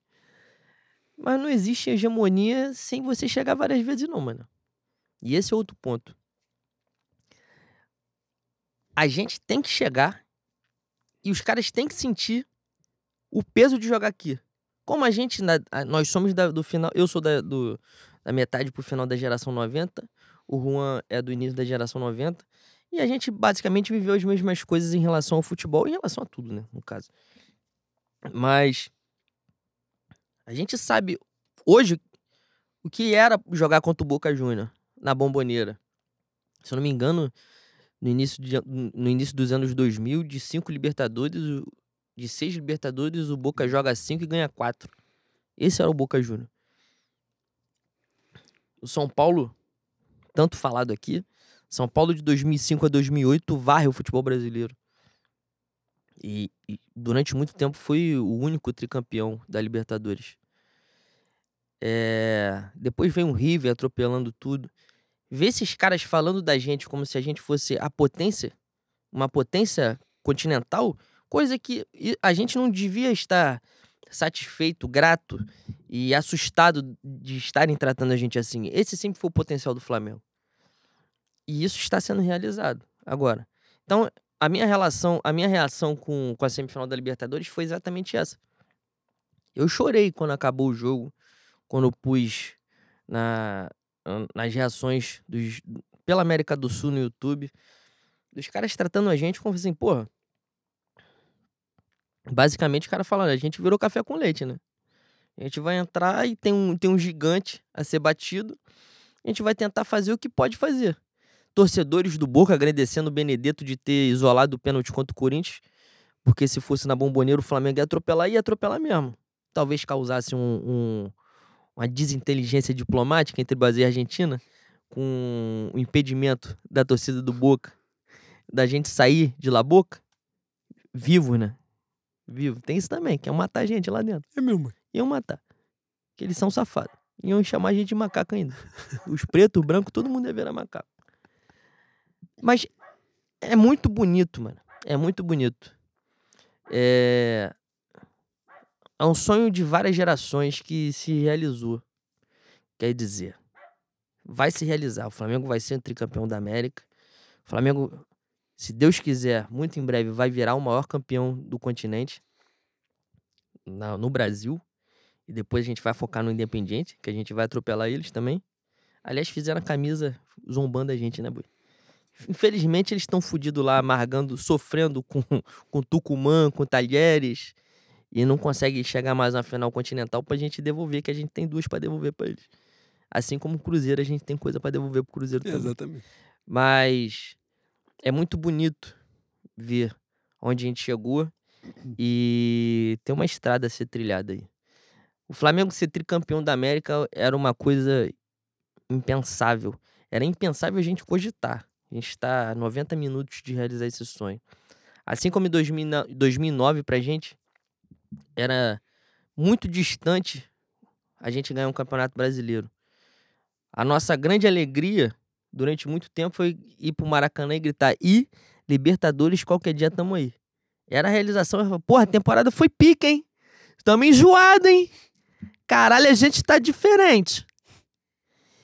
E, e, essa porra mudou. Isso é Arrancada, é... boi, terminar em terceiro. Pois é, isso é pouco. Há, pouco. há poucos anos, o Flamengo consegue a vaga para Libertadores na, no Barradão. No último lance. Tem foto no campo. 2017. É a fatídica temporada que a gente perde dois títulos. Pois é. Há pouco tempo.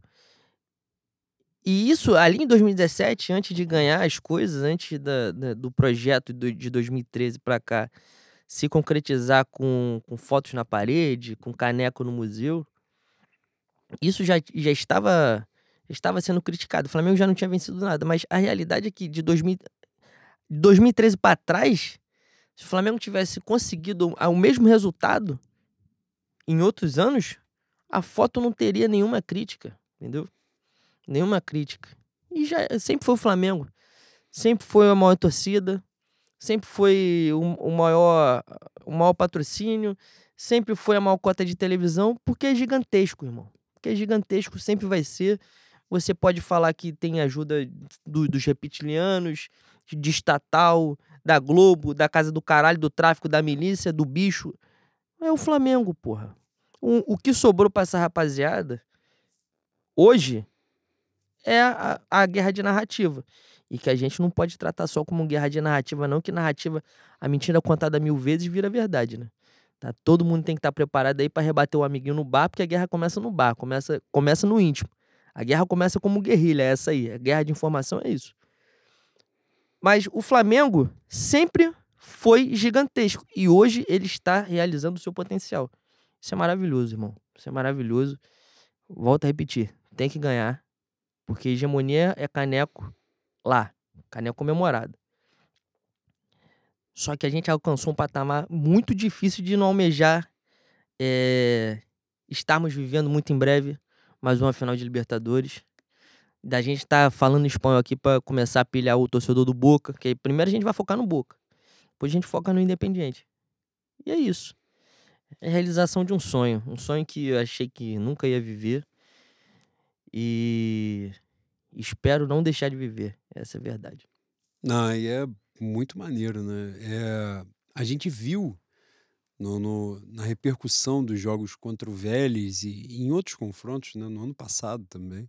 Essa geração foi. É, foi não, né? É porque alguns jogadores estão e continuarão, né? Os protagonistas continuarão, né? estarão com a gente. E a reação de torcedores de outros países, né? Você vê que os torcedores começam, o Flamengo começa a ter, né, de fato, torcedores não só espalhados pelo Brasil, como né, o mais querido do Brasil, que é o Clube de Regatas Flamengo, mas também os admiradores fora do Brasil, né? nos países vizinhos. Isso é muito maneiro. Eu sempre defendi, muito antes de, de, dessa, de agora, né? desse momento dos títulos, né? de muitos títulos, mas eu sempre defendi que nesse processo de fortalecimento do clube, jogadores estratégicos de países vizinhos jogassem no Flamengo. Porque o Flamengo é um projeto que deu certo, né? O Flamengo é o mais querido do Brasil por um projeto. Né? É, claro, tem um projeto, tem a mística, tem a nossa natureza né? grandiosa, mas pessoas idealizaram uma coisa e essas coisas saíram do controle, porque elas idealizaram uma coisa e a coisa foi muito maior do que elas imaginavam. Mas nada foi absolutamente casual, né? E eu acho que isso é muito importante, muito importante. A gente, por exemplo, ter o Vidal né? Que, claro, que é um jogador que chega com 35 anos, mas é provavelmente o maior jogador da história do futebol chileno. Né? É, pode não ter sido, de repente, não foi o melhor tecnicamente, embora seja muito bom, diferenciado. Mas é o maior jogador da seleção da história do futebol chileno, sem sombra de dúvida. E ter esse cara no Flamengo é muito simbólico. Né? É muito simbólico porque você atrai a atenção de um país né, é latino-americano. Não só de um país, do continente. Né? Sim, é por óbvio, né? O Vidal é um cara de renome mundial. Mas digo, de ter um jogador importante da, da, da Argentina, né? muito embora os jogadores, de, de, os jogadores argentinos de, de maior destaque no, no futebol europeu tenham um valor muito, né, muito alto e tal. Mas quem sabe em algum momento algum possa estar aqui. E jogadores como a gente tem o Arrascaeta, né, que é um jogador importante no Uruguai, é jogador do Paraguai, de, do Equador, da Colômbia, e enfim, a gente já teve em outros momentos, mas né, é importante de ter porque isso é sintomático, né? O clube se apresenta como de fato uma potência supranacional, vamos dizer assim. Né? Ele não é só o maior clube do Brasil, é um, uma potência continental que está ali. E isso atrai torcida, isso atrai, não é, é uma força, isso joga, tudo isso entra em campo. As pessoas acham que não, mas tudo isso entra, né? O apoio, o carisma. E o Flamengo é naturalmente muito carismático, né? É, eu, eu sempre bato nessa tecla do o mais querido do Brasil, porque o Flamengo, né, como diz Mário Filho, dizia Mário Filho, é o clube que se deixa ser amado à vontade. E é gostoso mesmo. O Flamengo tem essa mística de, de sacanagem, de, de ficar zoando sempre. Tá nas oitavas de final, já falou, ó, deixou chegar, fudeu, nós vamos atropelar todo mundo daqui para frente. né? E isso tudo envolve muito, né? É a brincadeira, o, o efeito lúdico da coisa.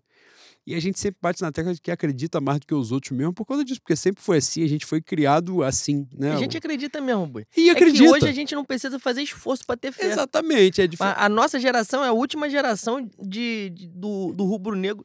Eu ia falar de rubro-negro de verdade, mas a realidade é que a, a, a verdade está sendo mudada porque que a gente passou, nenhum boneco tinha que ter passado em momento nenhum, né? Sim, sim, sem dúvida. Esses, esses cenários, não é? E, e a história vai mudando, né? Ela vai sendo escrita dia a dia.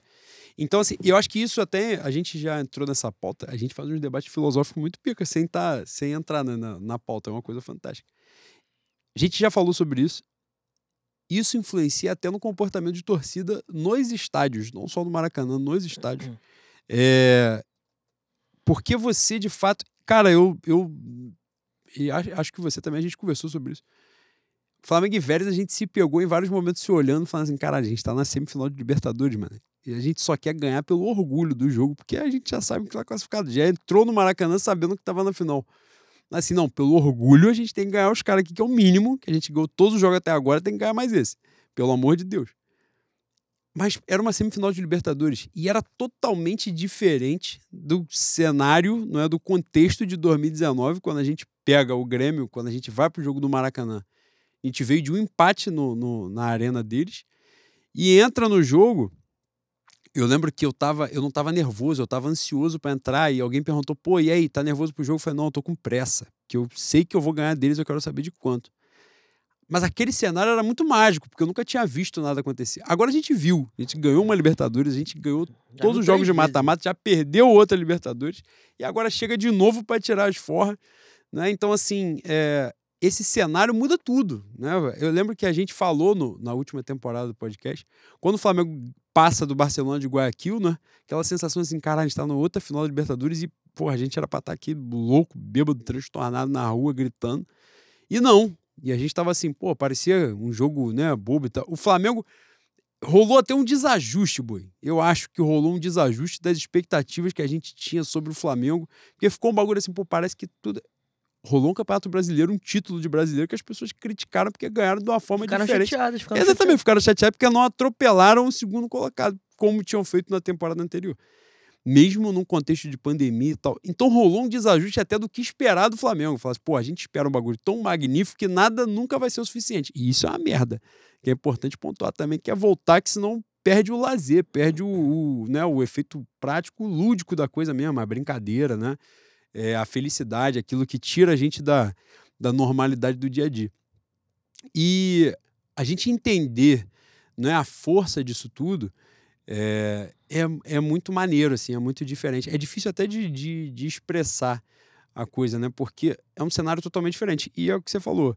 A gente apontou também em outras oportunidades que o ganhar a Libertadores. Eu lembro que a gente falou quando a gente não tinha vencido a Libertadores ainda.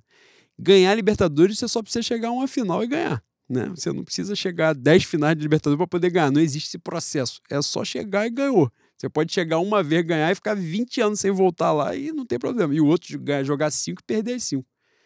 Mas o processo hegemônico, né, a disputa de você sempre estar lá, aí é lógico, né? É matemático, né? Se você vai estar mais vezes, a chance de você ganhar é maior do que quem chega menos.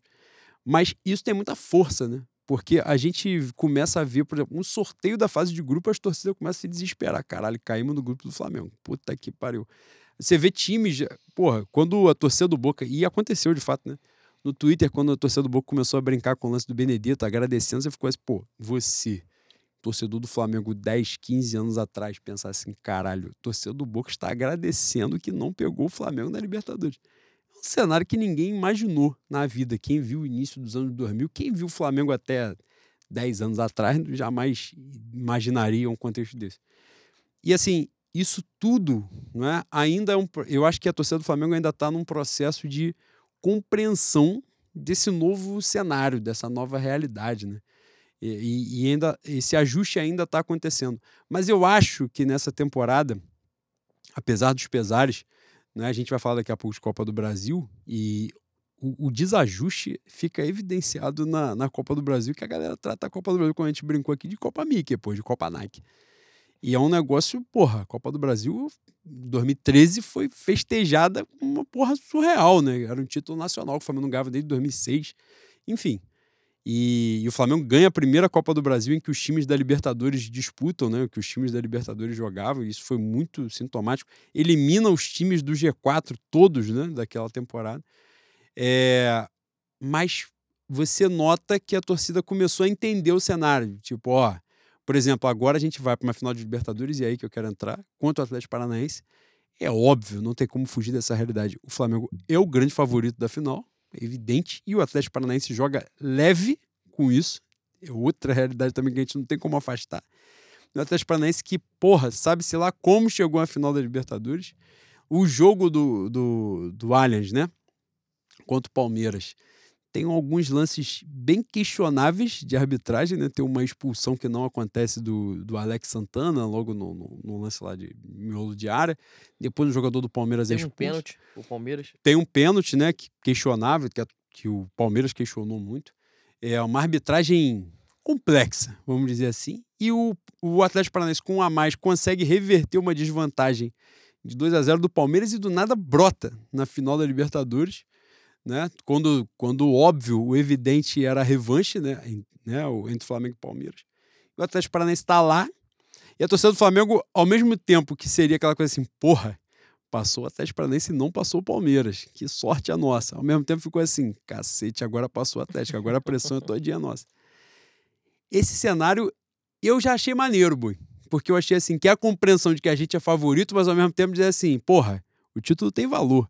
Gente não pode chegar contra o Atlético. Ah, porque agora a gente pegou o Atlético Paranaense e não pegou o Palmeiras, então se a gente ganhar a Libertadores é menor do que seria se a gente ganhasse do Palmeiras, que, que, né, que ganhou da gente no ano passado esse ajuste eu acho que já está acontecendo, tá? E é importante demais, né, Bui? Para valorizar também uma coisa magnífica que é ganhar a Libertadores. Tem que parar de, de megalomania idiota, né?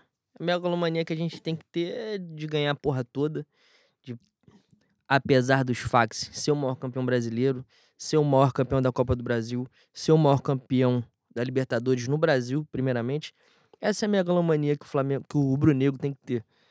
É, agora, porra, boi, se puder pegar Kissamã, Kiruá, Golfinho e Bangu em sequência, assim, na Libertadores, eu quero pegar. Bangu eu não quero pegar, não, Bui. Quero pegar, gosto Pegar muito mais o. Não, pegar o. Pegar o Séries. o Séries, o Séries. Mas esse Bangu, não, vamos falar de Bangu, não. Não, não fala, Vamos não. falar. Que vai magoar. eu vou ficar triste. Mas a grande questão, e eu já, a gente já tinha falado sobre isso em 2020 aqui e no início de 2021, tem uma rapaziada que entendeu errado jogar a Flamengo do Jorge Jesus e aquela sequência de jogos que também não existiu, né? O Flamengo não amassou todos os jogos. O Flamengo ganhou muitos jogos, muitos jogos na cagada, a gente fala isso aqui quase todo episódio para massificar na cabeça dos ouvintes, para os ouvintes não caírem nessa esparrela de que o time do Jorge Jesus era um time é, mágico ao ponto de atropelar todo o jogo. Não. O time do Jorge Jesus tem um quê de Palmeiras jogando muito mais. Um quê de Palmeiras desse ano. Quê de Palmeiras desse ano. O Abel está ganhando título cagado há algum tempo já, né? Tirando a Copa do Brasil, o jogo contra, a final contra o Santos, a final contra o Flamengo, ele contou com, porra, um caminhão de sorte também. Enfim, aliás, Palmeiras, o Palmeiras do do ano contra o Santos teve o jogo contra o River Plate, né, Bui? Aquela semifinal absurda. Aquela, aquela ali é a partida com mais sorte que eu vi de um time sul-americano na história do mundo. Aquilo ali foi sacanagem. Mas enfim, é, o time de Jorge Jesus era um time também com sorte, jogando muito mais que, o- o, o, Palmeiras do Abel. Só que, bicho, é muito mais importante ganhar. Cansamos de falar aqui. Qual é o jeito do Flamengo jogar? Jo- Ah, historicamente o Flamengo é um time que tem posse de bola, o Flamengo joga pra frente, o Flamengo domina o adversário. Há poucos anos teve o, o campeonato do Corinthians, do Carilli. Corinthians no primeiro turno, mágico, absurdo, extraordinário.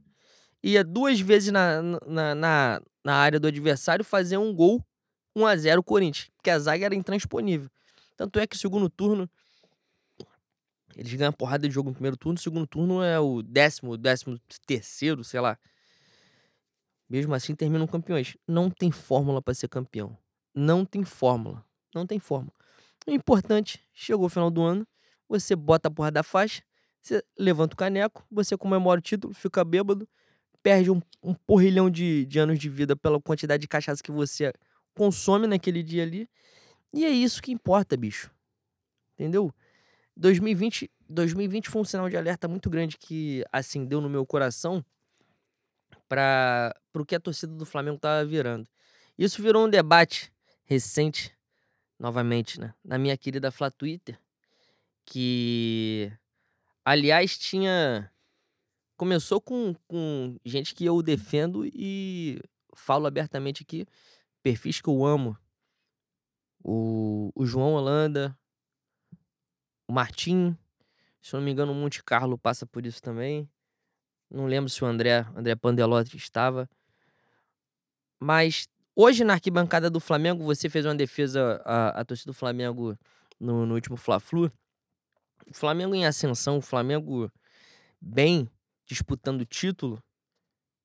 Novamente, como você muito bem falou, Boi, o Flamengo é atrativo, o Flamengo é sedutor. As pessoas querem estar ali, querem fazer parte.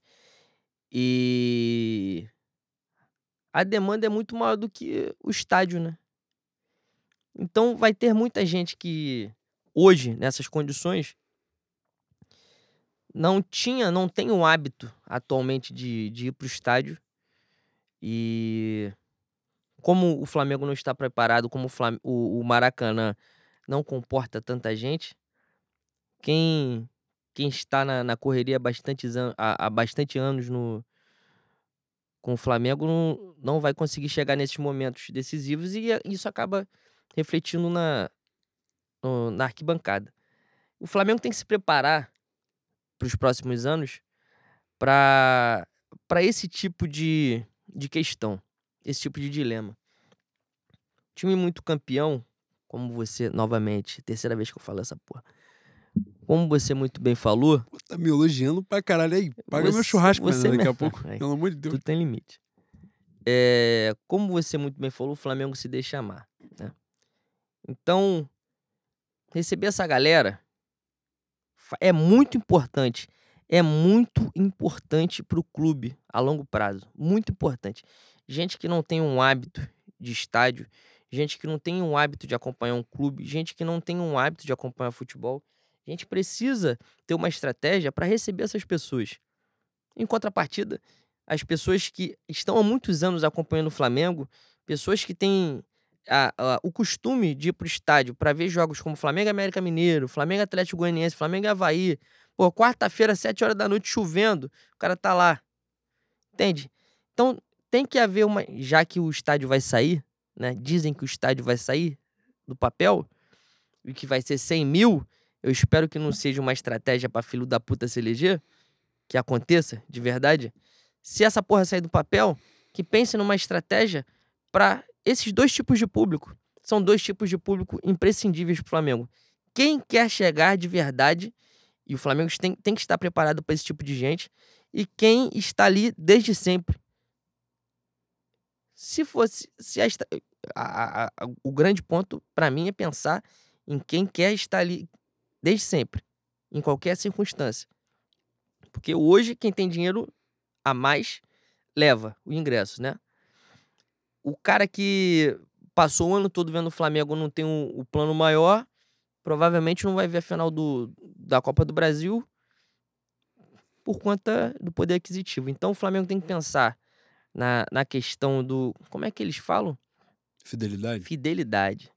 Tem que pensar na questão da fidelidade, na pontuação do sócio torcedor, porque um grande clube e por Flamengo exercer a sua potencialidade máxima, tem que ter esses dois tipos de torcedores.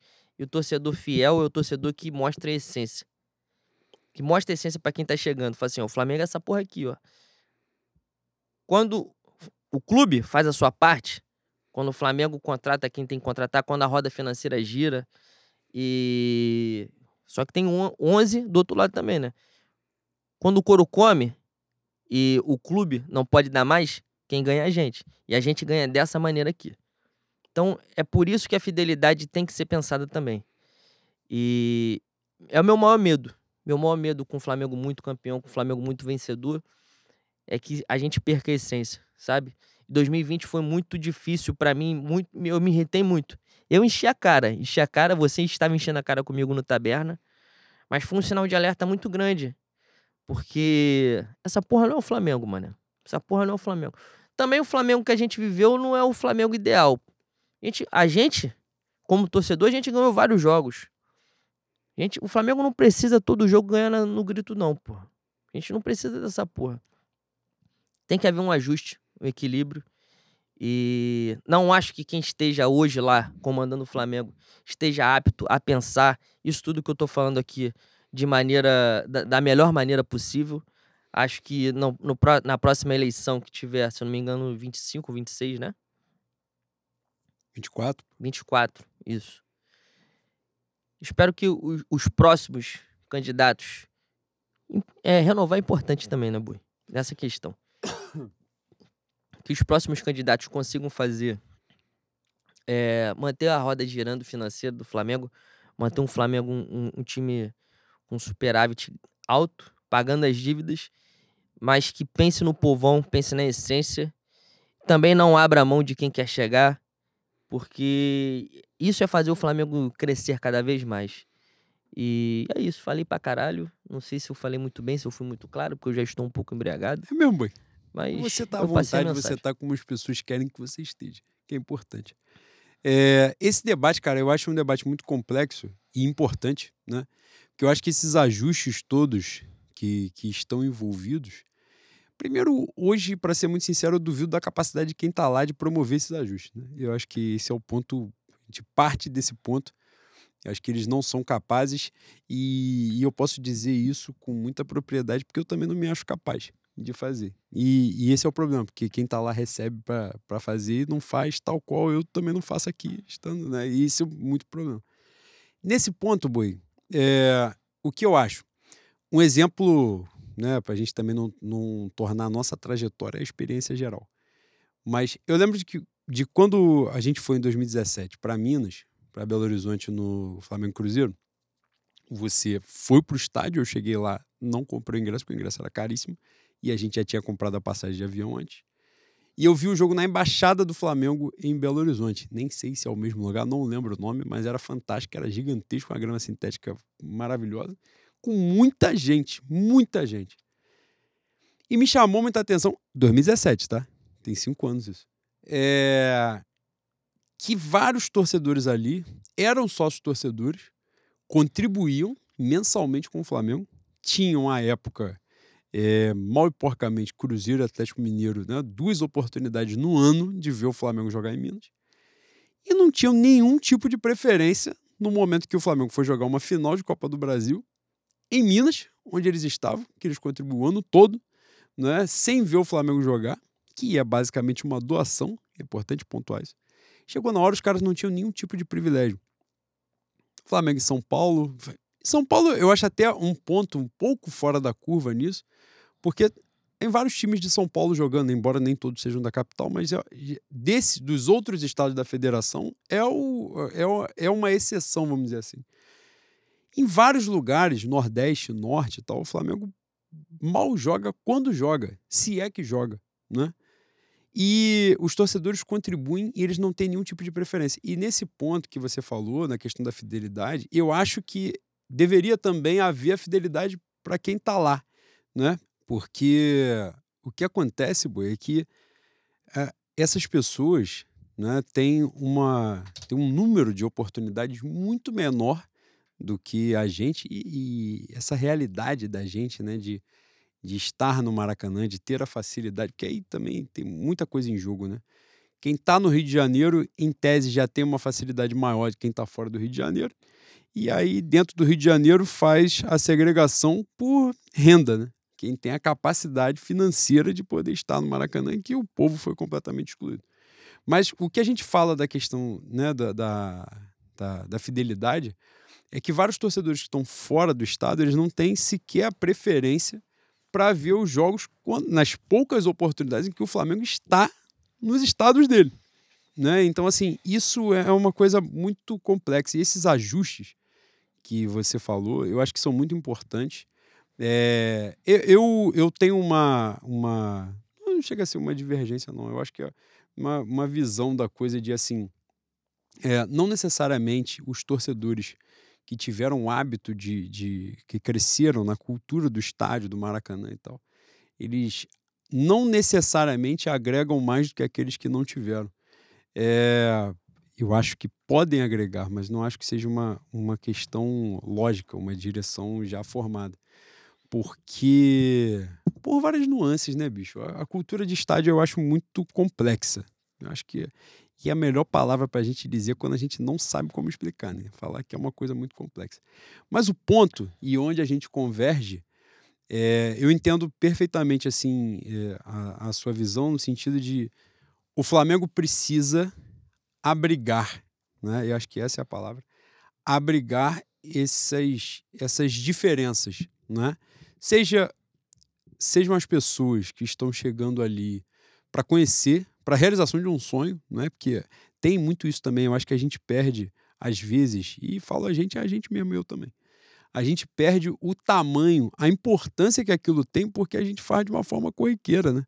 Então, assim, a pessoa subir aquela rampa, né? É, do Maracanã, uma coisa que a gente faz semanalmente, né? A pessoa faz uma vez na vida. Então, quando você vivencia aquilo, e o Flamengo é o clube que se permite amar à vontade. E isso eu acho que a gente nunca pode perder. E é importante, fundamental isso que você falou, fundamental, de também não é, é não é respeitar, valorizar não é? é, quem pode e quem esteve nos momentos de maior adversidade. E nesse aspecto também, as pessoas que foram excluídas do, da cultura de estádio, as pessoas que em algum momento tiveram, né, em outras décadas, em outros momentos. A gente cansou, porque a gente fala aqui, né, você falou no lance de do Flamengo que a gente foi criado, você sempre bate nessa tecla e é né, fato, não, é, não tem nenhuma balela nisso. É, eu lembro de 2010, quando o Flamengo, que 2010 vai até o meio do ano com o Maracanã aberto, depois fecha, o Flamengo começa a jogar no Engenhão, só volta em 2013, né? Um período, não precisa dizer que foi uma merda naquele estádio amaldiçoado, aquela coisa horrível, graças a Deus o Flamengo não precisa passar por isso de novo. Agora o Flamengo só vai lá para ganhar do Botafogo e pronto, já cumpriu a missão. Mas eu lembro que em 2010, quando o Flamengo começa a passar dificuldade, o Flamengo já bota o ingresso, aquelas porra de revive leitinho, bota um real o ingresso, que é para trazer quem vai lá resolver o jogo. Comprar jornal extra. É, compra jornal, inventa aquelas porra de promoção toda para dar confusão, não sei o que lá, bagulho lota. E pra gente se salvar. E, e, e, essa cultura também é uma merda, né? De você só você só abaixa o valor do ingresso ou quando você tá quase caindo que a, graças a Deus o Flamengo não vivencia mais, mas a gente já passou bastante por isso, né? Ou quando tá caindo, ou quando o negócio já não vale mais porra nenhuma, quando tu vai ficar no limbo ali, não vai cair, também não vai ganhar, vai ficar ali no meio da merda, e fala assim, ó, agora você pode ter oportunidade de ver a gente. Quando a gente não quer nada com nada, quando a gente tá aqui de sacanagem, você pode ver a gente. Que é uma sacanagem também, né? E é importante que a gente esteja sempre atento sobre o lance do estádio. Tomara que saia, né? Porra, vai cair nos peitos de Luiz Inácio. Essa do nada vai brotar para ele. Porra, ele vai ficar grande. Ele Deu pros dois um... de maior torcida. Exatamente. Vai pegar um Corinthians e um Flamengo. Caralho, pouco. Pouco para ele. Ele aposentar, ele vai ficar, caralho, só isso que botaram nas minhas costas. Cara, nesse projeto eu acho que é importante, e acho, e já falei aqui em outros momentos, né? A gente debateu sobre isso em outro momento. Acho que tem uma diferença agora. Acho que a energia da parada, o cenário todo se voltou para que isso acontecesse. E é muito importante que a gente não perca de vista é, que o momento é de luta, de poder fazer daquele estádio o Flamengo. E o estádio tem que ter mesmo. Cara, esse é um debate que, para mim, é, é essencial o debate de sociedade. Porra, tem que ter dentro do estádio espaço para quem tem muito dinheiro, pô. Tem, tem que, ter, ter mesmo, pô. Ter, pô. Cara, dá todo o conforto, dá mordomia, dá comida. Quem tem dinheiro tem que gastar, porra. É isso, tem muito dinheiro, tem que gastar mesmo, tem que dar. E é exatamente porque tem gente para gastar que você tem que abrir a brecha para quem não tem tanto para gastar. E poder fazer lá, poder ter os setores populares, sem cadeira, né? Botar é, uma sistemática. Aí é debate para quem é técnico, né? Mas quem tá lá de fazer, é possível você botar no estádio né, os, os estratos sociais diferentes, porque esse é o Flamengo. É o Flamengo das classes mais ricas, é o Flamengo das classes populares, mas é importante, fundamental que a gente não perca as classes populares, né, Boi? Que foi isso sim é, é isso foi que, quem é, construiu o Flamengo. Exatamente. Seja do Rio ou é, de fora do Rio. É, e essa é a diferença, essa é a nossa diferença para os outros, pô. É, é o ponto que o Flamengo Todo, todo clube tem a sua parte povo. Vou cometer um, um sincericídio aqui, que é uma coisa muito minha e do Juan, a gente sente um nervosinho muito grande de ver negros tricolores, né? Gente preta tricolor. E ultimamente a gente tem visto muito. Muito, muito mais do que se via antes. E a reflexão que eu tenho em relação a isso é que, pô, todo clube é povo, mano. Não que o negro necessariamente seja o, o pobre, o, o menor poder aquisitivo, mas a realidade brasileira é que, majoritariamente, o povo pobre é sinônimo de povo preto, né? E a construção histórica do Brasil explica, se você não entende essa porra, volta pra aula de história ou usa o Google, o YouTube ou sua fonte de instrução aí. Mas a, a, a grande questão é que todo, todo clube é do povo. Hoje eu acho isso. Apesar. É, apesar não, né? É, ignorando a sua formação. É... Só que o Flamengo. O Flamengo tem uma dimensão muito maior disso tudo, porque o Flamengo é nacional, mano. O Flamengo é nacional e o Flamengo é muito mais povo que os outros também. Porque é muito mais gente. E eu acho que isso acaba, acaba gerando uma diferença na essência, porque também a gente, a gente sempre assumiu essa porra. O Flamengo é um clube nascido nas entranhas da elite. A gente não tem como negar isso. Só que o povo tomou de assalto. Tanto é que a gente virou urubu, a gente virou a favela. Mulambo. O mulambo, né?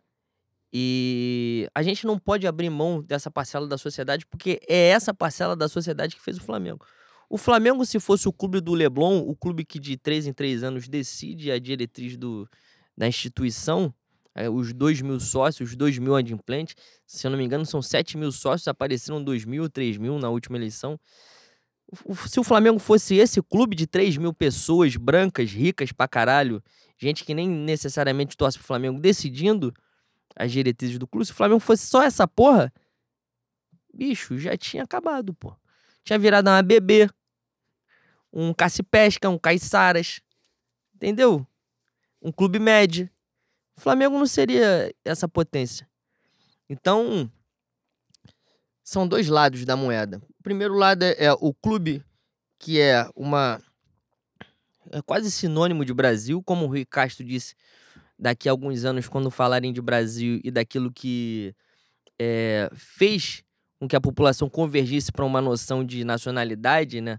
uma noção de comunhão, como a língua, como é, a bandeira, como a moeda, o Flamengo também é um sinônimo de comunhão nacional. Tem que aproveitar porque a gente pra caralho mesmo tem que ganhar dinheiro, mas não pode abrir mão do, de quem sofre todo dia e ama essa porra. A gente é feito dessa merda. O Flamengo é feito disso, porra. O Flamengo, o clube, além Leblon, é feito disso. E a gente só é. Quando a gente fala que, pô, deixou chegar, fudeu, é por conta dessa rapaziada, a quantidade de vezes que a gente, a minha geração dos anos 90, ó, há quanto tempo o Flamengo existe. A gente cansou de ganhar essa porra no grito. Cansou de ganhar. E outra, a gente cansou de ganhar no pau na mesa. A gente tinha um time pior, a gente falou assim: vamos chegar, vocês vão peidar na farofa, a gente vai botar o pau na mesa vai ganhar essa porra porque a gente é o Flamengo e vocês são porra nenhuma. Isso, isso é um ponto. Posso fazer um, uma comparação merda, mas que para mim exemplifica bastante, até porque a nova geração acompanha futebol europeu. Tu sabe quando acontece as porra que, caralho, o Real Madrid tá fudido, tá A última Champions foi, essa, foi isso. Real Madrid tá fudido, tomando pressão, tomando pressão, bola pra cá, bola pra lá, bola entra. A justificativa do Real Madrid é outra.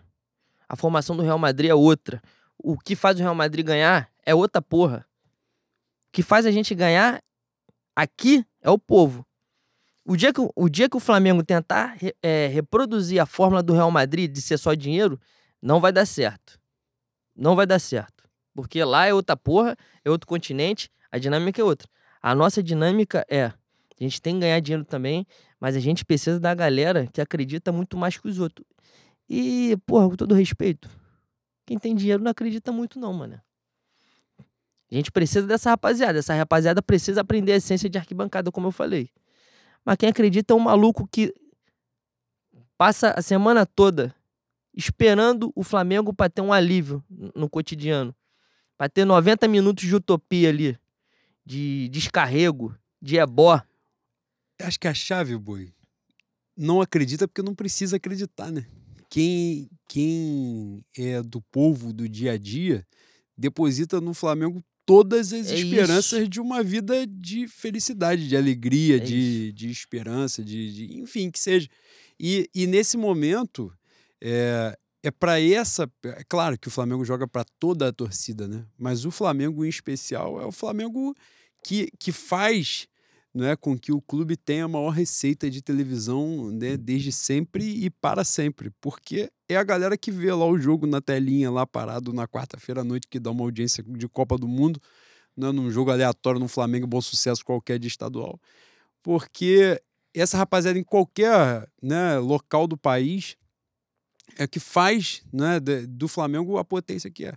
E, é- e é para essa rapaziada que a gente joga. Cara, a gente teve um debate filosófico aqui falando de Libertadores, a gente cagou para Atlético, mas até porque. Caralho, eu ia, falar merdão aqui agora pesado, que se a gente perde a Libertadores, tá fudido.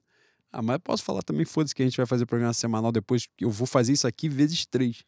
Também falar de Atlético Paranaense de Filipão, eu não vou me, me- também me dar muito trabalho de falar que o que eu tenho para falar é muito pesado e muito ruim e guardarei E para dá pra outubro. diluir, dá pra diluir. Dá para diluir em doses homeopáticas, vocês vão receber tudo isso no mês de outubro. Que é- vai até 29, até a véspera do meu aniversário. Nossa senhora, pode ser um final de semana maravilhoso, pode ser um negócio muito merda, muito merda. Nossa. Cara, se a gente perder e o bolsinho de cocô se reeleger, eu vou pegar a distância do teu portão, vou mirar a quina da piscina. Só vai ter que É. vai ter alguém ir nadar e me buscar, porque Pô, o eu vou é desistir. que, que bolsinha de cocô não, não, não passa. Quando a gente começar o programa semanal de outubro, ele já, já, Já, foi tá- embora, já foi já com Deus. tá preocupado se tem cadeira pra ele na papuda lá, que é onde é que ele vai dormir, filho da puta. E é prêmio pra ele, tá? Agora, voltando. A gente já falou aqui de liberdade. A gente vai. é, a gente tá também abrindo esse debate filosófico nesse programa maravilhoso, Canhão de Audiência, porque faremos os programas semanais, então a gente vai destrinchar melhor, até porque o Flamengo cagou pro Campeonato Brasileiro, então a gente vai poder ter tempo para falar dos adversários. E aí nessa também, boi, a outra final que a gente passa, Copa do Brasil, Flamengo e São Paulo, Flamengo confirma. Flamengo Corinthians. Não, a outra semifinal. Flamengo e São Paulo na semifinal. A gente passa. Tinha. Rolou ali uma tensão de leve. Porque o jogo de ida no Morumbi, embora a gente tenha vencido por dois gols de diferença, foi um jogo né, equilibrado barra sufoco da porra. E ficou aquela tensão no ar, né? De, porra, e aí, como é que vai ser o jogo no Maracanã? Se os caras vão vir pra dentro, se não vão. Ao mesmo tempo, o São Paulo passa pra final da Sul-Americana, né? Nos pênaltis. né, no- Invertendo o, o- o mesmo placar, né? Exatamente, né? De um, de um, Levando pros pênaltis. um 0x2 pro, pro Atlético. 0x2 não, 3x1, né? É. É. Dois gols de diferença, de desvantagem. E eles conseguem reverter nos pênaltis no, no Morumbi. Em compensação, no Campeonato Brasileiro, os caras começaram a passar maior aperto, né? A ver o problema mais de perto, né? Então ficou aquela coisa no ar, pô, os caras vêm pra dentro, vêm pra dentro, já estão com dois de desvantagem, para correr o risco de tomar uns 4, 5 de desvantagem e ainda o anímico ir de ralo numa luta contra o rebaixamento. No final das contas, o São Paulo fez aquilo que se esperava, eu acho, né? Que é aquela coisa assim, jogou na dignidade, mas também não veio totalmente escancarado, não veio para dentro. E o Flamengo teve um jogo sob controle. O Arrascaíta faz um, um gol, né? Logo no primeiro tempo, que também já encerra logo a conversa, a brincadeira de uma vez. Perde uma chuva de gol no segundo tempo de novo também, poderia já ter, né? Tido uma vantagem melhor. Mas vai para a final contra o Corinthians, que deu uma coça no Fluminense. O resultado é meio, meio mentiroso. Nossa, mentirosa. É, que tava 1x0 até os 43 do segundo tempo e do nada virou um 3x0, que é isso que o Fluminense merece. E o Flamengo teve a incapacidade de prover neste domingo, mas já falamos sobre isso. Flamengo e Corinthians, boi, final da Copa do Brasil. Tinha muito esse debate, né, de qual adversário que se preferia. A gente falou exaustivamente sobre isso no último programa. Acho que esse Fla-Flu é a tônica, né? Que a gente amassa o Fluminense e a porra da. O Flamengo entra numa pilha do nada e tal. Nem foi muito o caso do último jogo, não achei, não. Mas. E essa casualidade tem favorecido o Fluminense. No, curiosamente, o único jogo que a gente toma uma massa, a gente ganha. Né? E o Flamengo perde 7 nos últimos 11 pro Fluminense. E provavelmente esses 7 o Flamengo triturou pelo menos uns 6 o Fluminense. É, mas volta a enfrentar o Corinthians na final da Copa do Brasil. Um confronto que aconteceu. Teve essa porra também, né, Bui? Na, na, na Copa do Brasil a gente vence o, o passa do Atlético Paranaense para depois pegar o Corinthians na final e na Libertadores a gente passa do Corinthians para pegar o Atlético Paranaense na final. É, Flamengo e Corinthians tornam a se encontrar agora na final da Copa do Brasil. Os dois jogos da Libertadores, o Flamengo passa num agregado de 3 a 0 Em nenhum momento né, viu a classificação sob risco. O que você acha que pode ter de diferente né, é, para esse confronto final de Copa do Brasil contra o Corinthians? Do que aconteceu da Libertadores para agora? Eles marcaram um gol. Eu acho que é a única coisa diferente que pode acontecer. E de resto, espero que seja 4x1 no agregado, 5x1 no agregado. Porque, boi, chegado a esse ponto aqui do, do ano, Corinthians não vai apresentar muita novidade, a gente também não vai, não, mano. Em 180 minutos, a gente tem a chance dobrada de, de ganhar e de impor a superioridade técnica que a gente tem e de virar um negócio relativamente fácil. Né? Se eu não me engano, amanhã, desculpa, Juca que fure, amanhã, terça-feira, é, a, é o sorteio dos mandos. E se for o primeiro no Itaquera, se for o último Itaquera, foda-se, mano.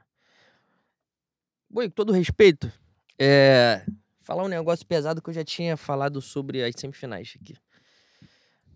Ah, o, Corinthians, o Corinthians é um clube de muita camisa, cada vez mais nos últimos anos. Deixou de ser por conta de, de mais administrações, mas venceu muito. Se eu não me engano, termina a década de 10 como o, o clube mais vencedor do Brasil. E a, se acostumou a vencer, se acostumou a disputar título. E não adianta.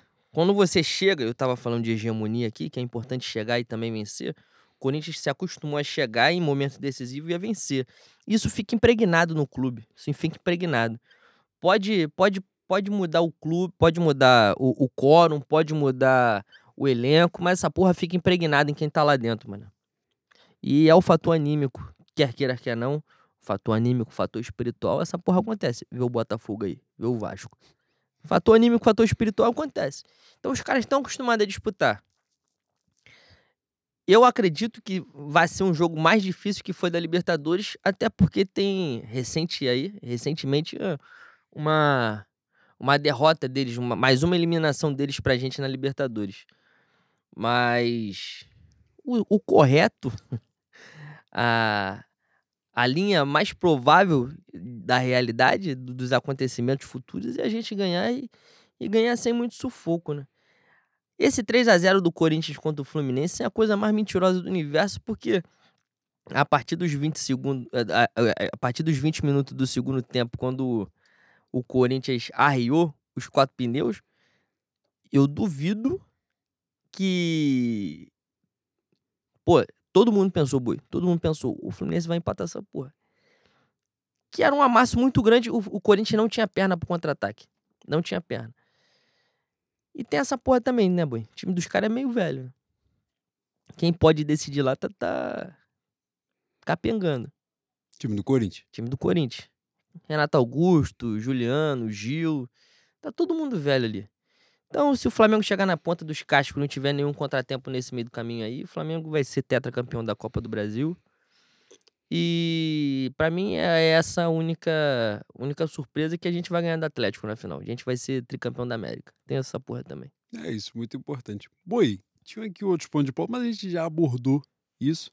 Vamos, por óbvio, para nossa arrancada final, que sempre dá uma esticada, que é a arrancada final de segundo semestre, né? Tem mês pra caralho que é a pauta dos ouvintes. Vamos começar, Boi? Vamos. Eu vou aqui. Babá falou Igor, arroba Igor Trindade 89. Imenso. Gostaria de saber dos nobres oficiais de injustiça se a velha que o trem matou morreu. Cara, quando ele vem num, num cenário desse, segunda-feira, completamente entorpecido por substâncias ilícitas, fica um pouco complicado de Cara, atingir o nível dele. Parece que dizes te amo, boizinho. É isso. É, cara, que fantástico. Vai, Calma bicho, aí que não tá abrindo aqui não. Não tá abrindo, eu vou continuar então. Lucas Underline Tarcitano. Tarci Lucas. Mal, maluco, maníaco. Gostei que ele criou uma porra pra ele mesmo. Bois, com episódios semanais, lhes levanto a pauta que é Programa especial tem que ser o 81, não o 100. Confere? Não sei. Nunca tinha parado pra pensar nessa porra. E mais uma rápida. Então vamos fazer um novo programa 19, foda-se. É isso aí. Vamos inventar agora alguma porra como se a gente soubesse qual é o número do próximo programa. Vocês acham que a porra é muito mais planejada do que realmente é. é. né? É. Eu, vocês precisam se ligar e ouvir o último programa, que foi quando eu falei que a gente fez 100 mil, 100 mil audições. E a gente não falou isso em momento algum e agora já tá próximo de 150 mil. Ou seja, já passou de 100 mil, cagou, já tá entrando em 150. Vai esquecer, daqui a pouco vai chegar em 200, também não vai lembrar. E vocês acham que a gente vai lembrar o número do programa que tá sendo. Esse programa, a gente só sabe quando posta o programa. Que aí vê o anterior e lembra e bota lá. Falta uma organização? Falta, mas faz parte. Por isso que você gosta. E mais uma rápida. O popular nerd se conectou com minha última pergunta e é para buscar conciliar todos os grupos que eu fiz, tal qual nosso presidente Lula. Essa saída agora dele foi de gênio, tá? Porque Foi. a última pergunta que ele fez foi uma pergunta do universo Marvel, se eu não me engano. Meio maníaco de atrelar ao universo men- mengudo? Sim. Mas ele tinha um objetivo, como ele expôs aqui na, na frase final dele. E o- senhor está perdoado. O senhor está perdoado. O senhor é magnânimo, maravilhoso. E ele meteu uma outra, que não é uma pergunta, na verdade. Botou, e vamos querer marcar uma bebedeira pré-mengo. Farei esse Ele esforço, esse esforço etílico ó, por vocês. Ele não bebe. Não bebe, mas eu falei assim, uma dose de Domec você tem que tomar porque é ritual, né? E tipo, ayahuasca, pra você encontrar o seu eu superior. Não, ele botou um esforço etílico por vocês, falando assim, ó, já tô carregando coisa pra caralho quando eu for pro umbral. Tu não vai botar mais essa na minha conta, Mas não. é Essa um pra golinho só e depois isso aí. você vai ficar na Coca-Cola e na água, porque eu não, porra, quem tem filho, filho grande é elefante. é... Rafa e el CRF. Que É. porra de. de Começou a inventar já. Um Fla-Flu pra aprender. Precisamos de um plano que funcione enquanto retranca em fim de jogo. Meter, na, meter bola na área não é a solução. Outubro será rubro-negro, será Flamengo. Ele não fez pergunta, ele foi um cara afirmativo, sucinto. Concordo com ele. Um beijo pra você, Rafael. E Ceará rubro-negra é perigoso pra caralho. Foi importante você falar no final ali o Pois Ceará é. Flamengo, porque ficou dúbio. Mas o Atlético. Paranaense vai jogar de branco a final. É importante que se Então diga. vai ser rubro-negro mesmo, o outubro. É, vamos nós. Gustavo Angeleias, arroba Armário da Bola. Pô, ele bota o Armário da Bola, que é o podcast fantástico que ele tem. Ele faz o caríssimos- armário da bola? Ele é fantástico, tal Hum. qual meu Chico. Meu Chico? Caríssimos ruminantes. Atuações abaixo da média dos principais jogadores e coletivas no Maraca contra Vélez, São Paulo e Flu. Preocupa ou estou exagerando em já comprar uma passagem só de ida para uma ilha deserta no Pacífico no dia 30 de outubro? Forte abraço.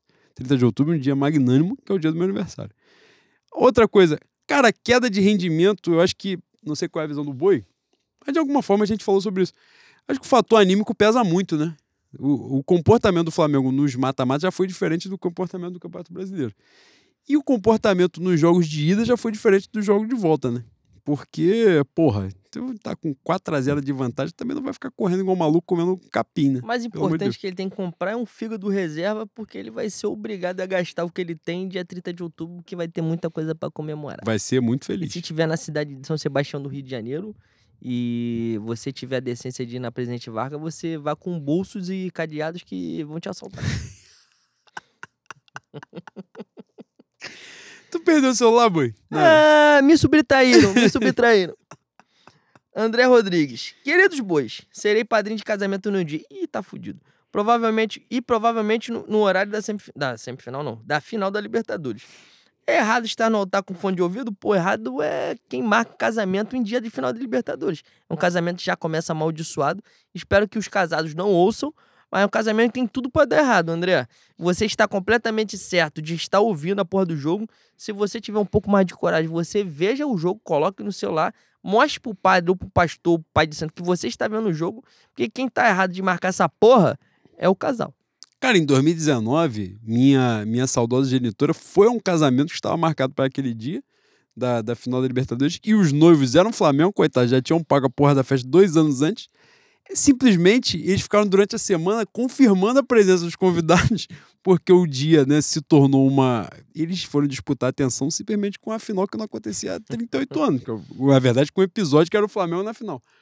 E aí, entre, segundo a minha mãe contava, entre, entre a cerimônia da, da a celebração religiosa e a festa, Os noivos foram ver o resultado do jogo e tal e saíram celebrando com a bandeira do Flamengo. Ou seja, eu estou dizendo aqui porque eu sou supersticioso. Mentira, não sou não. Mas eu vou dizer que eu sou. Vou fingir que eu sou. Conheci quem estava num casamento naquele dia, agora conheço quem estará em um, pronto, já ganhamos. Cara, e é isso aí, graças tá a Deus. Dona Emília não viu o que eu fiz com a casa dela quando o Flamengo virou o jogo. Caralho, destruiu o meu lar. Puta que pariu. Agora vamos nós. Sérgio Felipe. Arroba Sérgio Felipe. Sérgio já dá também pra, pra prover um arroba diferente. Porque ficou Sérgio Felipe, arroba E Sérgio Felipe. botar uma foto de verdade que você não é um boneco. Tá inventando, tá inventando essa porra também, tá se escondendo. Meus caros bois, onde vocês assistirão a final da Libertadores? Mesmo lugar de sempre, que é a minha casa. Né? Que já ganhou uma, já perdeu uma também, já quem tem superstição já foi pro caralho, porque já teve pró, já teve conta, então agora tá tranquilo. Terão alguma preparação, mandinga, superstição? Abre os preparativos pro pessoal, grande abraço. Cara, a, a, a preparação é a gente chegar mais cedo que a gente chegou em 2020. É, comer um 2021. 2021. Comer um pouco mais, beber um pouco mais. 2019, a gente, eu e o Juan Henrique, a gente matou uma garrafa de Domec que não serviu de porra nenhuma, que a gente tava muito ansioso. Ninguém ficou bêbado. Então, é, tratar um pouco mais de carinho o compromisso etílico, né? Que a gente tem. E se Deus quiser, vai dar tudo certo. No, no dia seguinte vai ser aniversário do boi. A gente vai passar meia-noite bebendo. A gente vai caminhar até a Vila Vintém e falar assim: tio Celso, o que, que o senhor tem aí para entretenimento? O que, que o senhor tem para tu tá- Tá comemorações? acelerando pra o que, caralho. que o senhor tem para comemorações efusivas? a gente vai lá. Caralho, Quem, quem vai ser o nosso Deus, enviado? Igor Trindade. Pelo amor de Deus. Sou, sou eu, Que parada, cara. Eduardo Moreno. Bois, por que todo clássico esse time entra com salto alto danado? Pô, você é safado, Eduardo. O time não jogou com, com salto alto, não. Foi azar. Fala, Boi. Eu não achei, é, não achei não. Essa parada de salto alto já é meio, meio complexa, mas eu não achei de verdade. Não achei que o Flamengo jogou de sacanagem, achei que só não era dia mesmo e acontece também, a gente tem que ter mérito pro adversário. Liro Rodolfo com PH, arroba Rabelo Rodolfo. É possível que a escolha capilar do meu ídolo, Gabigol, tenha assustado a boa fase no brasileiro? Sim. É provável, inclusive. Gostaria que deixasse uma mensagem de carinho ao suposto árbitro de ontem. Somos médios.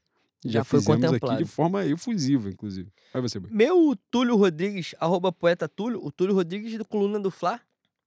um- Talvez o maior canal do, do Flamengo, Gênio. craque. Escreveu aqui. E tá fazendo um podcast também com o Rafael Penido, se não me engano. E hoje entrevistou o governador Marcelo Freixo. Pois é. Hoje ele teve um contato de terceiro grau satisfatório. Quer dizer, ele tá cagando no. Meu Marcelo fez tá cagando no pau pra caralho recentemente. Mas enfim. Teve um contato de terceiro grau com aquele filho de puta, né? O que tem um mandato na cidade de São Sebastião, no Rio de Não, Janeiro. pior que não teve. O Cláudio Castro não. não, não... Tô falando do, do arrombado. Qual deles? Ai, pô, você, porra, você está me obrigando a dar dicas Fala, que vão cara. descobrir. Fala, cara. O gelo no sangue. Ah, tá. Que curiosamente está participando de todos os podcasts Pô, Se possíveis. chamar, se chamar aqui pra ele ser humilhado, ele vai vir também. Nesse aqui Vai falar que vem, ama a gente, Nesse vai, aqui vai, ele não vem. não. vai, vai. Mas. Ele que- vai vir, ele vai vir, ele vai vir em Bangu, assim, ó, vem sem segurança. A gente tem uma conversa.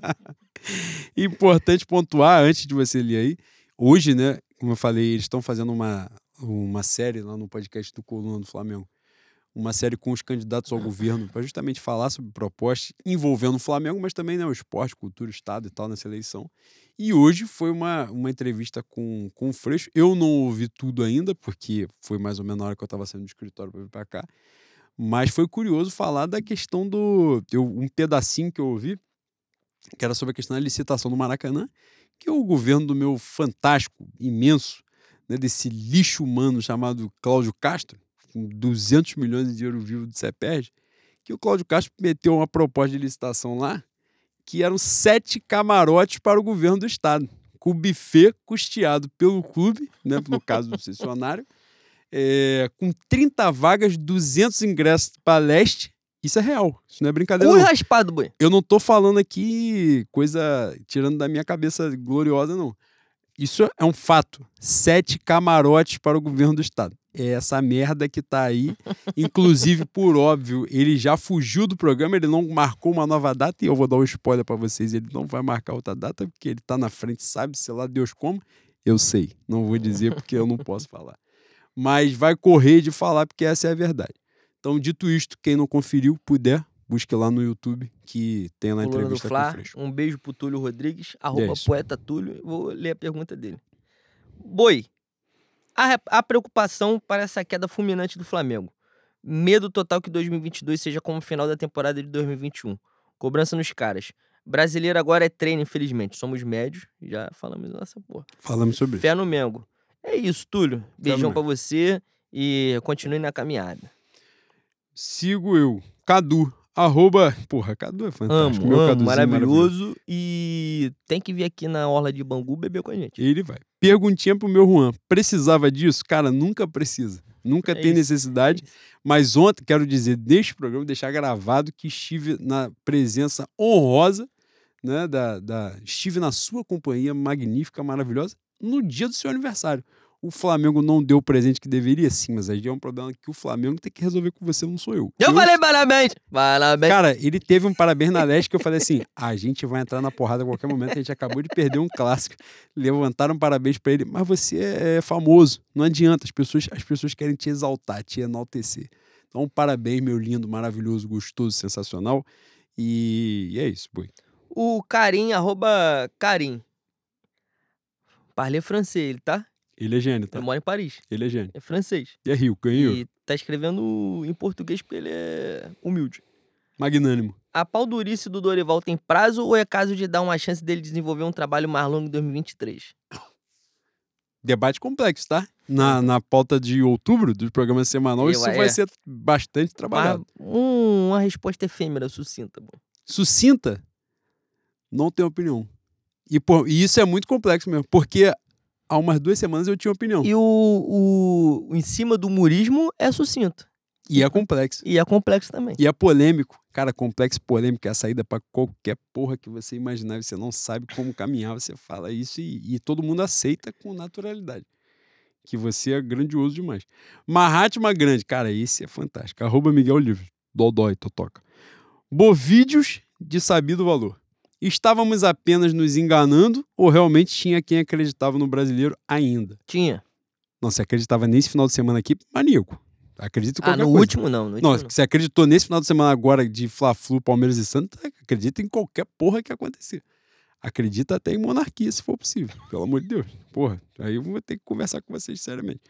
Em seguida, como é possível um clube um clube se é ser campeão, acredito, quando a diretoria permite constantemente que árbitros sejam pressionados, entre parênteses Goiás, ou sejam escalados árbitros notoriamente mal intencionados, entre parágrafo, entre parágrafo, entre parênteses Luiz Flávio de Oliveira. Imagem meramente ilustrativa. Ele botou um tweet do Bruno Henrique. Esse fraco do Klaus está mandado. Podem ficar de olho nesse cara CRF, 17 de agosto de 2022. Cara, o Leno fala disso todo o programa, né? E é um fato, né? Vou falar o- até, o- até o Luiz Flávio me processar eu olhar na cara dele no júri e dar uma catarrada pra ele ganhar. Ah, Não tem como num, num- um clube ser poderoso dentro de campo se também não for forte nos bastidores. A gente falava isso do Atlético, Paran- do Atlético Paranaense, ó. do Atlético Mineiro no, no ano passado. Você, você notou a curiosidade que a gente nem fala mais de Atlético Mineiro nesse programa? É exatamente que era, a gente falava ano passado que eles só ganharam porque eles tiveram 42 pênaltis para bater. Pararam de marcar os pênaltis. Curiosamente, eles estão em, sei lá, oitavo lugar, nono lugar, porra do campeonato. Ninguém liga mais para a existência deles, que foi a tônica da vida toda de- desse clube de merda. Então, se você não tiver força nos bastidores, você não arruma absolutamente nada. E o Campeonato Brasileiro, o futebol brasileiro, na verdade, prova isso todos os dias. É você, Boi. O Gabriel Trade, que tem um podcast também, o Setor Norte. Ouça um podcast Setor Norte, muito bom. Já participei. Arroba Gabriel Trade. Sem, sem firula, sem brincadeira. Ele é um cara direto. É mesmo. Prezados doutores, depois de, de- depois de toda a badalação contra o Poçante Atlético de Goiânia, podemos afirmar que Vitor Hugo passou a se achar um Gerson que não dá passe, não faz gol e não controla jogo algum? Caralho, que maldade. Ele veio Que de maldade. Machado, tá? Caralho, ele veio com ódio muito específico. Mas vou falar baixinho aqui, porque pouca gente ouve esse programa. Esse can... Mentira, um canhão de audiência. Meu Vitor Hugo, nossa, depois que a gente falou que ele ia pagar o estádio no gasômetro, caralho, foi de Vinícius Pacheco pra baixo. Ele sentiu a pressão, mano. Puta que o pariu. E tá um negócio angustiante e só não vou continuar a crítica aqui de pegar meu Matheus França, porque ontem o Dorival também meteu de lateral, do nada. E com dois no banco. Mas o que o meu Matheus França também tem uma perninha pra jogar, nossa senhora, se ele jogar 20% do que ele acha que ele joga, é de zico pra lá. É uma coisa sensacional, magnânima, hein? Vamos querer um cadinho mais, né? Porra! Ele ontem, 49 do segundo tempo, ele deu dois tapas na bola assim, ó. Quando tinha, ninguém foi marcar ele. Ele deu dois esticados que, na cabeça dele, tava 4x1 Flamengo naquele momento ali. Porra, pelo amor de Deus, né? Vamos querer. Mas, mas a minha base fantástica, gloriosa, tá passando por um momento de instabilidade emocional e vai prover muito em breve, com certeza. Sou eu? É você. Rafael Farias, arroba Rafael P. Farias 12. Como proceder se encontrarmos um boi, entre parênteses, Leandro Lopes, pedindo licença para passar num setor do Maraca em jogo do Flamengo? Pescotapa ou uma selfie para postar na rede social? Cara, pescotapa, a chance do tu arremessar meu óculos pro caralho e eu ficar cego é gigantesca. Então, se você tiver Jesus no seu coração, não faça isso, por favor. é, tira uma selfie comigo que eu vou estar com a cara muito ruim, bêbado. Talvez tirar foto de olho fechado se tiver flash, mas vai ser melhor. É Principalmente pra mim, por favor. E um beijo pra você, Rafael. e me desculpe se eu te empurrei. Mateus, arroba o Mateus Damião. Admiráveis padrinhos, partindo do princípio de que Dorival Júnior atingiu seu máximo no comando da equipe, teremos que, que contar com a sorte para que nossos pica de gestão contratem alguém que consiga fazer esse time jogar o que pode, tal como foi meu avô em 2019? E ele complementa. Em tempo, aguardo os mestres para assistir Volta Redonda e Bangu no Raulino no ano que vem. Serão bem recebidos. Não iremos, porém, se você vier um Bangu e Volta Redonda em Moça Bonita, avise que você será bem recebido, comerá um açaí maravilhoso da Praça da Guilherme, depois te transportaremos pro Armando para você tomar um Domec estragado maravilhoso e você será feliz.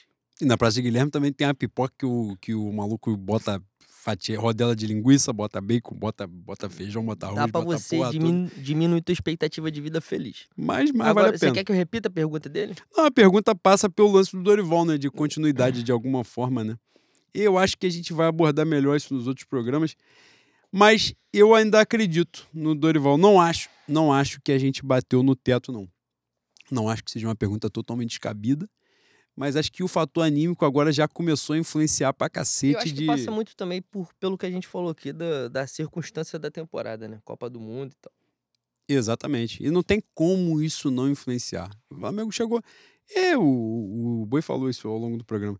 E é um momento que a gente já tava olhando pra porra nenhuma. Se ficasse em sexto lugar, já, já tava salvando a temporada. E do nada a gente tá em duas finais. Então, assim, alterou tudo, mudou tudo no meio do caminho. Mas eu acho que o caminho natural é que se ele paular os dois campeonatos, ele vai continuar. Dificilmente vai sair, embora o meu careca argentino esteja agoniado para tomar o lugar dele. Se eu fosse Dorival, inclusive, pegar ali. Porra, eu ia dar um endereço. Vai lá no. Vai lá no Pai Joaquim, vai lá na Marlene, tomar um. Porra, pegar um- uma consulta durante a semana. Pega num horário excepcional, quando o bagulho tá muito pesado, você recorre num, num momento, né? Diferente. A poder ter uma conversa, fazer um, fazer um, um jogo, fazer uma parada assim, porque o negócio tá, tá pesado lado dele. O, o maluco voltou pra Búzios, tá pertinho, já tá agoniando o ouvido do cara. Acho bom o meu Dorival trabalhar o espiritual antes de, de partir para as duas finais. J da 12, arroba JP underline Aguiar. Dodói, Totoca. Olá, queridos bois. Como mais uma vez quero esquecer daquele clube de uso, gostaria de fazer uma pergunta que não tem nada a ver com esse clube, que é muito bom. Não te pega o reality show da emissora do diabo? Que isso? Ter louvor e oração nas primeiras semanas e da emissora crente ter sexo e barraco? Cara, isso é maravilhoso. Esse moleque eu amo demais. Ele alcançou uma Aí, esse- filosofia que a esse- gente não teve Esse, durante dia- o programa. esse, esse moleque, o dia que for beber com a gente, ele vai matar uma garrafa. Se ele não bebeu na vida dele, foda-se. Vai a dormir gente- na calça. E a eu gente- não tenho filho, A gente, vou vai, deixar. a gente vai fazer Foda-se. passagem. Foda-se. É maravilhoso. Amo demais, tá? Mas, mas pra traduzir pro, pro grande público. O reality show da emissora do diabo é Globo Lixo. Globo Lixo. Ter louvor e oração nas primeiras semanas. Pô, pior que acontece. Os caras fazem aquela roda, todo mundo amigo, pôr do sol no arpoador, caralho. Irmão, reality show não tem essa porra de amizade, irmão. Todo mundo É quer um guerra matar carne, o outro, é guerra caralho. da Guerra da carne. carne. Não a corpos e área de maré 2. E aí o cara vai, ó. E na outra da emissora crente ter sexo e barraco. Ó. Vai começar a fazenda, né? Cara, Cara, eu nunca tive a experiência de, de. Eu nunca curti, assim, de uma forma. é, Fazenda? quanto mais a experiência da Eu fazenda. também não, porque eu tenho certa aviação à Rede Record. Né? Eu, acho que esse é o ponto também pra Mas mim. Pesa. Os, os cortes que aparecem pra mim no Twitter é o creme de la creme. E é o sempre. bastante. Pra mim, É, já me eu já basta. fico satisfeito, já fico satisfeito. Cara, você fez talvez uma das maiores perguntas da história dessa, desse momento aqui do podcast. Coisa Parabéns. fantástica. Vai você. Daniel, arroba Molambaço. Porra, totoca, maníaco. Bovinos, vírgula. Pensando no futuro, vírgula. Qual setor mais precisa de reforços? A lateral direita ou a volância? Porra, tem 97 mil volantes e um lateral pra 2023, né? Porque eu espero o Rodinei vai embora. Eu espero que o Flamengo se desfaça do Mateuzinho ou arrume outra função pra ele, um garçom, um sapateiro, sei lá, um roupeiro. Sabe dirigir? Bota ele pra dirigir um ônibus. Gerentes das Casas Gerente qualquer porra. Vai faz- fazer Pô, engenharia vende civil Vai, vai ter o. Flamengo chip de celular, bota ele pra, pra falar na. Sim, claro, vivo, oi, Flamengo! No calçadão de Bangu.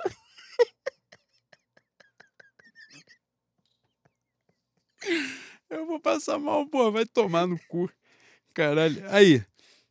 Cara, não. E tu sabe o que me pega? Não, agora eu vou entrar na reflexão aqui muito pesada. O Varela não joga, mano. Tem uma pergunta aqui da minha, minha companheira, camarada fantástica Juliana Pinho, que ela, ela, inclusive fez uma, uma sacanagem, um trocadilho maldito, mau caráter com, com o atleta uruguaio. Cadê aqui? Eu, porra, eu vou procurar, cara, a pergunta pra eu poder falar essa porra.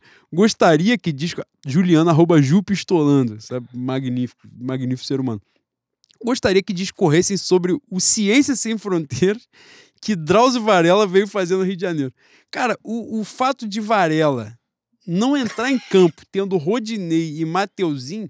Importante dizer também que o Rodinei nos últimos três jogos já voltou a ser Rodinei, que é a galera que ficou magnífico. Renova, renova. Caralho, renova, paga tudo pra ele. Porra, aí, sete anos fazendo merda. Jogou dois meses fazendo coisa boa, a galera se iludiu. Ele já fez logo as merda tudo de novo pra você saber quem ele é, o que, que ele é capaz. O Varela, caralho, eu não sei de onde tiraram o Varela da Rússia, porque a incapacidade. O Isla chegou no Flamengo jogando. Ele não tinha condição física, botavam ele pra jogar 15 minutos, 20 minutos, falavam assim, pô, irmão, anda e respira, já é o suficiente, joga. Botaram. O Varela não entra. E a seleção uruguaia convocou ele. Isso fala bastante sobre o que vem por aí na Copa do Mundo. Minha cisplatina tá fudida, tá? Puta que. Isso que o Leandro falou que o Uruguai vem forte pra caralho. O Varela vai jogar lá. Puta que parola. Ai, Vinícius Sacramento, boi. Bacharéis na arte Bovídia. Porra. Já não seria a hora de Guilhermo Vraunelas ganhar a titularidade na lateral direita? Porra, a gente é muito médio mesmo. Aparentemente não seria. Vai ficar só pra 2023. Puta que parola. Vamos nós.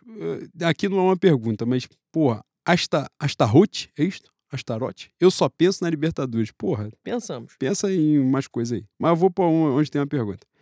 Pedro Mib, arroba Mib, underline Pedro. Criativo. Bovinos Bois.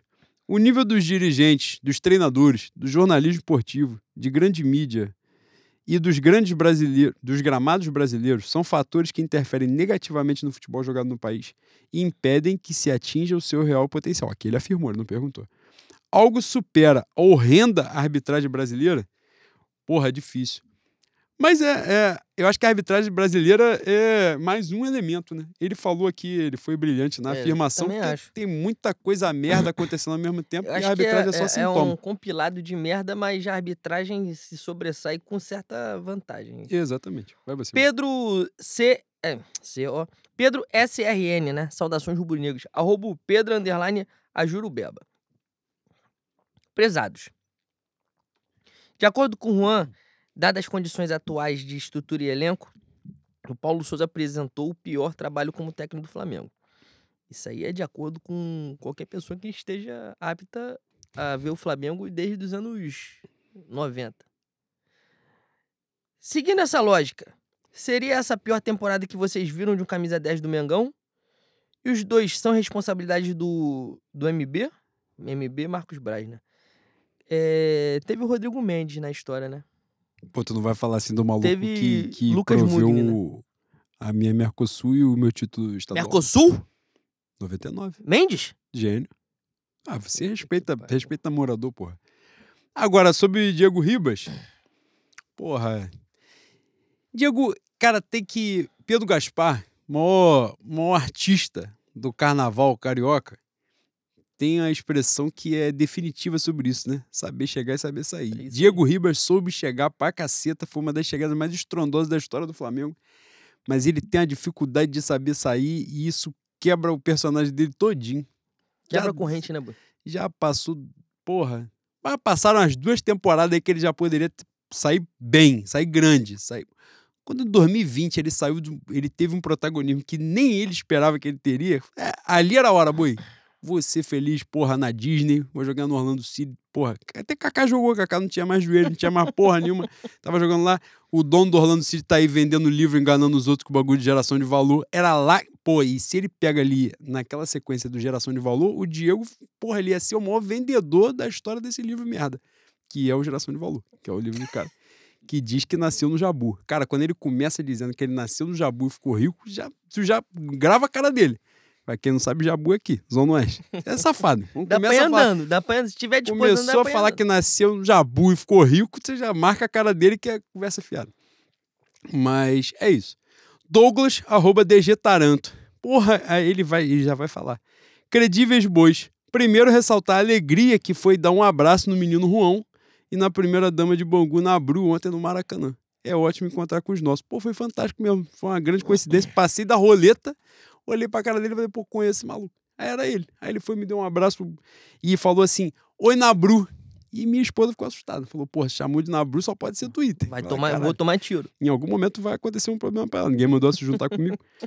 Dito isso, eis a questão. O excesso de gols perdidos assusta para as Copas, em especial na Liberta por ser apenas um jogo? Pô, quem não se assusta tá de sacanagem. Tá, tá dormindo, desatento. Tá moscando, pô. Pelo amor de Deus. Claro que assusta, com certeza.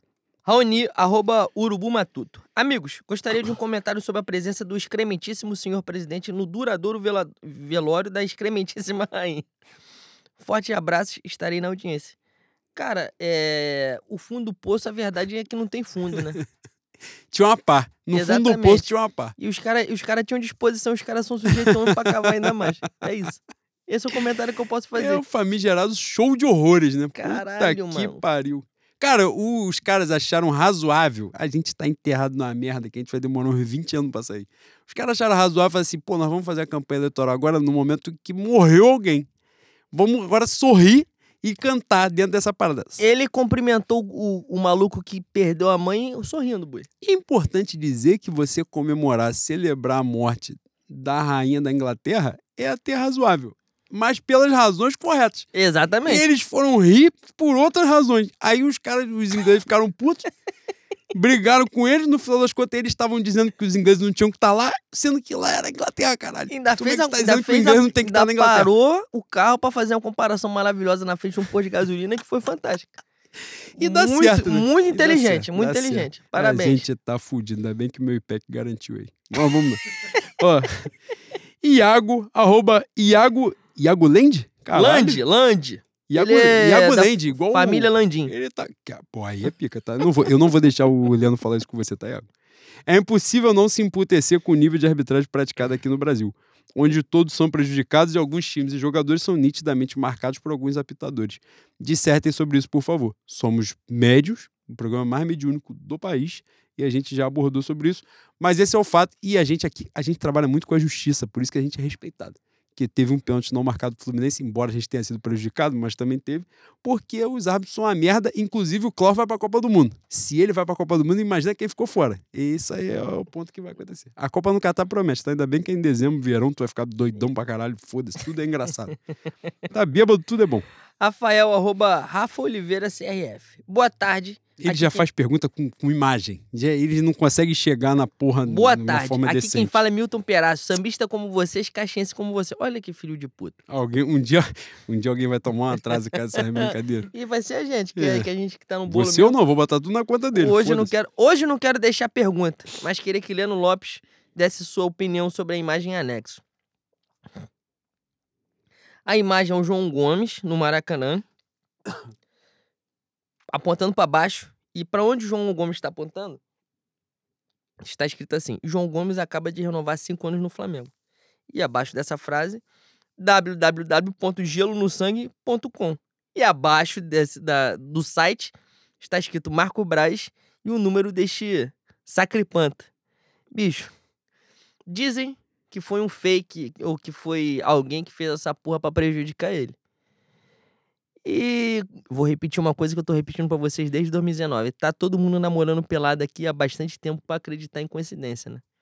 Falta uma semana pra eleição e apareceu essa renovação com essa imagem aqui. Então você junte A com mais B e você vai ver que vai descer aí. Caralho, te, te pegou essa Tu gostou? lógica? Caralho. Ai, vem! Coisa fantástica, tá? Ó, vamos, vamos ganhar, galgar parâmetros aqui. Porra, duas horas e meia de programa, hein? Boi, vamos nós, mais três pra cada um? Mais três. Mais três tá bom. Vamos nós, três é ímpar. E eu gosto dessa porra, três é ímpar, quatro é pá, que isso não tem fundamento nenhum, as pessoas falam e foda-se, vai ficando. Vamos, vou mais um cadinho pra frente. Ahn, cara, eu vou ler isso porque isso é. Me acordem apenas nas finais. Arroba Tiranossauro Alex. Esse é doente. Esse Tiranossauro é eu doente. amo, eu amo. Gênio. Adoráveis bois. Depois da atuação na partida de ontem, estaria Rafael Klaus merecendo uma visita dos sócios proprietários do Farofão de Campo Grande? Cara, eu não vou entrar em determinadas searas. Porque você faz esse tipo de pergunta merda e quem vai se prejudicar é a gente e eu não vou falar A sobre isso. Duster branca vai passar, hein? Vai passar, vai recoletar o, o semanal e o atraso vai ser teu. Mestrando, tentando mestrar. Arroba prof. Napoleão Júnior. O senhor vai mestrar porque o senhor é gênio. Finalistas bovinos, por favor, dissertem sobre a palmolescência eventual em clássicos e o desempenho aumentado de todos quando nos enfrentam. Domingo, Fábio virou noia. A. Acreditam no estádio Urubuzão? a gente mediúnico, falou das duas coisas. Cara, sobre clássico, eu acho que o Flamengo, nesse clássico agora, foi só um. Não era dia mesmo. Eu acho que o Flamengo correu atrás, não pilhou tanto, pilhou mais na parte final do jogo, mas também tem hora que não tem como você não pilhar, né? É impossível. É, mas não era, a gente criou chance. E quem viu o jogo quinta-feira, o Fábio tomou um gol do Renato Augusto, que ele tava achando que o gol era na bandeirinha de escanteio, e ele chegou no domingo, ele pegou todas as bolas possíveis. Só o Arrascaeta meteu três no canto e ele pegou as três. Aí tem, tem coisa também que foge. O Urubuzão vai rolar no governo de Luiz Inácio, no final. quando você em 2026 tiver que votar no Boulos no 13 para poder né, a gente manter no governo, o estádio já vai estar fluindo já. Tal qual a, a quadra nova da mocidade, quando todo mundo assim, vai fazer a quadra na Brasil, vai fazer nada, vai ser para sempre aqui, não sei o que lá. Teve a quadra. No É, final as agora coisas tem duas. acontecem. Agora tem duas porque a gente é grande. A gente E a é única que tem. forte. É isso. E é igual moça bonita, só joga à tarde. Pra poder aproveitar a luz do sol. Falando nisso, falando em mocidade, Eric Quirino. Arroba Eric Quirino. Pô, isso é um artista da cidade do Rio de Janeiro. Donos do melhor ponto do bicho da Zona Oeste, tá vendo? Eu começo a parar te elogiando e você vem de alopração. Intimidade é uma merda. O que vocês acharam da disputa que vem afunilando tanto na Clara Nunes como na Coronel Tamarindo? Cara, disputa da Portela, eu tive uma informação que me irritou tanto a ponto de eu falar assim: eu odeio essa escola, eu espero que essa escola acabe pra sempre. Vire bloco, se não virar bloco, que acabe, que daqui a 20 anos a gente fala assim: pô, tinha uma escola lá em Madureira de azul e branco. Já tem samba escolhido. Pô, me- infelizmente, me- sabe que escola de samba tem essas porra, né? E é a pior escolha possível, mas é a escolha cara, é a escolha cara da Portela nos últimos anos. Assim, porra, é verdade. É a escolha cara da Portela, é isso aí mesmo. É, Enfim, boi. Cara, a disputa funilando a Coronel Tamarindo, eu não posso opinar porque estou dentro da escola. Cara, o que eu disse que eu vou enganar os outros dizendo que eu tenho um poder de voto, eu sou safado mesmo. Se a pessoa falasse qualquer coisa. Aí fala assim, pô, vou te prometer um balde de cerveja. Falei, irmão, não bebo cerveja. Me prometer a garrafa de Domé, que eu digo que eu tenho voto, que eu tenho poder de influência, eu digo que eu tenho qualquer coisa. Eu tenho porra nenhuma. Se eu tivesse qualquer coisa, eu não tava na portaria. Às vezes eu tenho que fazer uma portaria lá. Cara, esse dia, eu posso falar isso aqui? Fala. Caralho, eu vou falar um merdão gigante. Cara, eu fui na, no primeiro dia da disputa de samba na mocidade. Porra, a gente tem duas horas e meia de programa, meu Deus do céu. Primeiro dia de disputa de samba na mocidade, só cachorro grande disputando, tá? Aí no horário do meu departamento fazia a portaria, somos de trabalhar, somos operários da arte do carnaval. Foi a hora que os intérpretes chegaram. Porra, só maluco grande, chega nego, chega vantuí, chega só maluco, porra, monstruoso. E os caras. E outra, pontuar isso aqui. Os caras chegam na educação, que se eu, se eu fosse eles, eu não ia chegar, não, tá? Os caras chegam na educação, pô, boa noite, boa noite, boa noite. Ó, vim defender um samba aí. Mas, porra, fica à vontade, leva a chave da quadra, paga a luz, faz o que você quiser. Coisa magnífica. Chega um, um rapaz com um casaco magnânimo, Flamengo Adidas, gigantesco, com um boné na cara, tava um frio da porra, chuva de vento, tava uma coisa magnífica para um primeiro dia de disputa de samba. Veio numa educação, apertou minha mão falou: Xinga ou Vantuí? Pô, vou, eu vou defender um samba aí. Eu falei: Não, com certeza. Que eu também não tenho poder jurisdição para falar assim: tá, quem é você? Eu quero nem saber. Falou que vai defender o samba, você fica à vontade, você vai lá e defende. Aí o cara falou assim: Pô, tu sabe quem é esse aí? Falei: Não prestei atenção. Aí o cara, Evandro Malandro. Que é isso? É Flamengo também? Todo mundo é Flamengo. Todo Caralho. mundo é Flamengo. Magnífico. Chegou na maior educação, campeão do carnaval, não à toa né? Não é só campeão do carnaval na cagada, não, porque ele foi grande. De novo, né? Foi grande com a minha imensa acadêmica do Grande Rio e chegou na maior, na maior decência, na maior educação na, na cidade independente de Padre Miguel. Então seja bem-vindo sempre. Coisa. Mas, caralho, ponto isso aqui. E tem mais coisa do Kylian que ele falou pra caralho aqui. Queda de repertório na reta final de temporada. Já falamos. Espero vocês domingo no samba da volta para tomar um gelo. Fazer essa propaganda aqui também, porque a rapaziada é toda nossa, todo mundo Quirino Flamengo. É... Igor Flamengo. Igor Flamengo. Hudson Flamengo. Todo mundo é Flamengo e quem não for Flamengo vai passar a ser também domingo que vem, Samba da Volta. Esse domingo agora, no caso. Esse domingo agora, que eu não sei que dia é. Mas é esse domingo agora, o próximo. Logo eu estarei depois. lá. É isso. Mas lá o maior samba da história do Rio de Janeiro é lá. Renan Melo. Dignícios bovinos. Não é pergunta sem a constatação. O Juan é o cara do. É a cara do nosso auxiliar técnico vulgo, filho do Gepeto, Lucas Silvestre. Sim ou claro? abraço fé no meu. É muito, é assustador. É, infelizmente, não, não tem condição de fazer um, um teste de DNA do ratinho, porque a gente está de, defenestrando o ratinho há algum tempo. Mas quem puder olhar aí, é assustador. Cara, que parada, pelo amor. Eu queria ter o dinheiro dele. Ó, eu falei três aqui, mas tem, tem duas que eu quero fazer. A primeira é óbvio, minha senhora, Nabru, arroba Nabru. Minha pergunta é para o Leandro Lopes, arroba Leandro Lopes 8. No dia 29, vaca atolada suave ou puxada na pimenta? Caralho. Puxada na pimenta, se você puder fazer uma pimenta para jogar na vaca atolada e guardar para mim, para eu botar em outras coisas dentro de casa, eu agradeço. Mas explica porque tem, tem uma promessa nisso aqui. Por que, que vai ser vaca atolada dia promessa. 29? A Nabru, nossa prefeita de Bangu, e remou. É mesmo? Ela fez uma promessa para mim que se a gente ganhar a Copa do Brasil dia 19, no dia 29, final da Libertadores, a entrada do Regabof, que faremos na casa de Juan Lucas, será a vaca atolada tão esperada de Nabru, que eu cobro ela faz 10 anos já. E eu gosto muito de uma pimentinha da casa e ela está fazendo essa graça. É isso. Vai você, boi. Meu Ricardo Ruiz Cruz, que veio presencialmente, humanamente e maravilhosamente deixar a garrafa de Domec aqui no estúdio, sem a nossa presença. Um beijo para você, Ricardo. A gente te ama. Qual a opinião sobre a atuação de gala de dois minutos do Marinho no último jogo? Gênio, tá? Ai, gênio. porra, fantástico. Cara, o Marinho é um personagem, quando ele foi embora campeão, você vai sentir falta. E você vai falar, pô, falta um folclore aqui. Sem o folclore não é Flamengo. Aí quando os caras falam assim, pô, mano, o Marinho tem a cara do Flamengo, eu falo, pô, a cara do Flamengo às vezes pode não ser tão bonito como Pode não ser o ideal. Exatamente. Caralho, que ele tem. E o Marinho, pô, Vanessa Kelsey vai me amassar, porque na época eu falei assim: não, tu vai ver, porra, vai para dentro, falta essa característica aqui no elenco.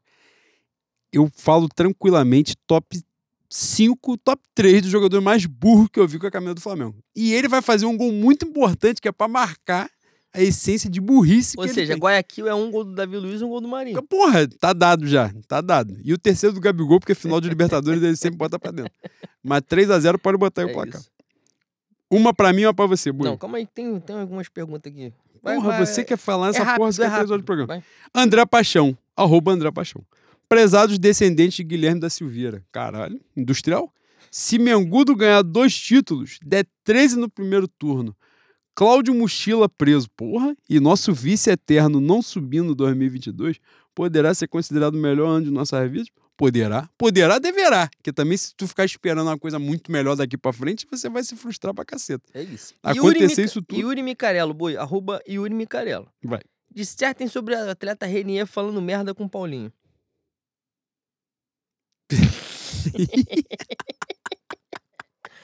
Gente, É, que a gente roubou o Real Madrid foi sacanagem. O que o. Real Madrid roubou a gente pra levar o Vinícius Júnior, a gente roubou eles pra levar o Reinier. Ridículo, horroroso. Errado em tudo, em absolutamente tudo. E Paulinho, inclusive, bem-vindo pro Flamengo ano que vem. Acho que ela fala, porra, é Vasco. Já disseram que nem Vasco é, ele é tricolor. que é tricolor. Aí fala, pô, é Vasco. Quem é Flamengo? Papi. Falei isso mais cedo, Danchi. Flamengo. Então, assim, ser Gustavo. Flamengo, foda-se. Gustavo Almeida Gustavo, do, é. da marketing. É Oliveira, né? Gustavo Oliveira. Oliveira. Sobrenome de filho da puta, né? Que é o sobrenome que eu tenho. é, porra, é outro Flamengo. Landim, Flamengo. Então, ser Flamengo é o de menos. Tem um monte de O Felipe, o Felipe Cabeção fez. Felipe, arroba Felipe Cabeção fez a mesma pergunta. Luiz Filho, arroba Lave Filho. Caros Neto Doutor. Vocês que são versados das ruas de cidade de São Sebastião, diriam que o BR, o Brasil, que foi com Deus, volta com Exu em 13 dias? Caralho! Tu estudou, tá? Pra Porra! fazer essa pergunta. Pergunta estudou. Enem? E daqui a 13 dias, vocês já sabem o que vão fazer, né? Se você não fizer, eu vou ficar puto pra. Eu, Olha só, vou ficar todo o programa falando a mesma coisa, não. Não vai ter fé no Mengo antes do primeiro turno da eleição. Pode, pode falar aqui? Mete. Pode ficar à vontade. A gente fica botando pilha que, que o pai de todos, o maior de todos os tempos, voltará? Sim, é fato.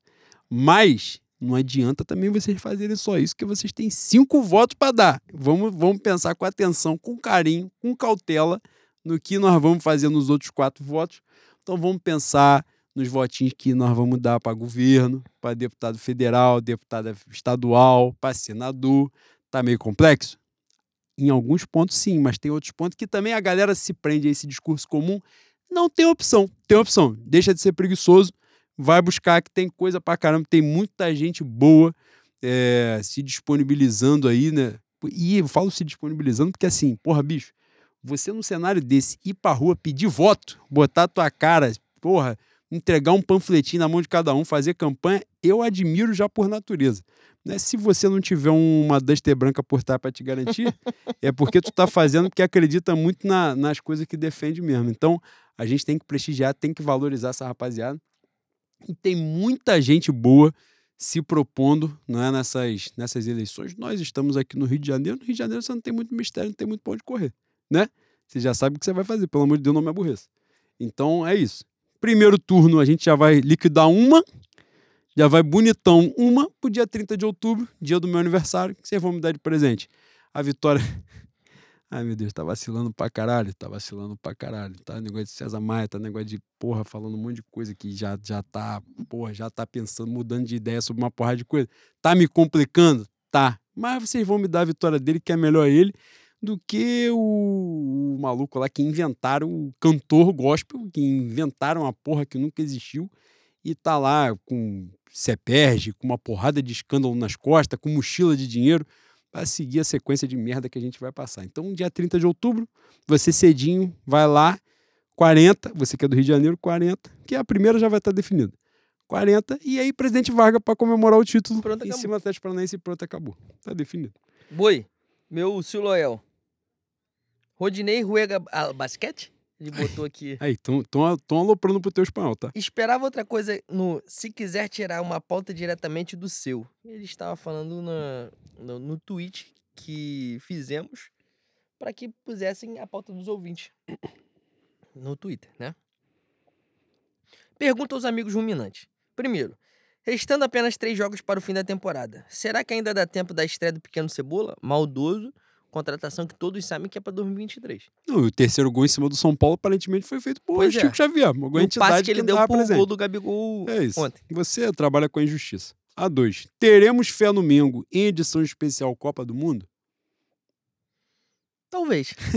Não conversamos sobre isso, mas é bem provável, né? No final das contas, a gente sempre faz que a gente fica com saudade de vocês. Vou ler a Juro. última aqui, boi. Do meu. Cara, ele não quer parar de ler pergunta dos Não, outros. vou ler a última do meu querido Vitor Ruiz, que estudou comigo no Prioridade 1, uma série acima, e ele merece que eu leia. Meu nome não é Vitor, arroba Victor RM94. Compatriotas, Na opinião de vocês, a que se deve o comportamento de playlist praticado pelo organizado Flamengo na arquibancada?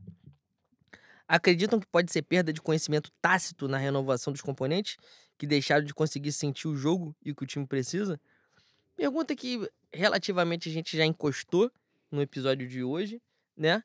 E acho que passa hoje, né? Na verdade, na verdade, o que a gente falou, acho que não passa muito por isso, não. Acho que passa mais pela falta de aptidão das organizadas que comandam a arquibancada do Flamengo de sentir o jogo, de ter a tradição de comandar a arquibancada.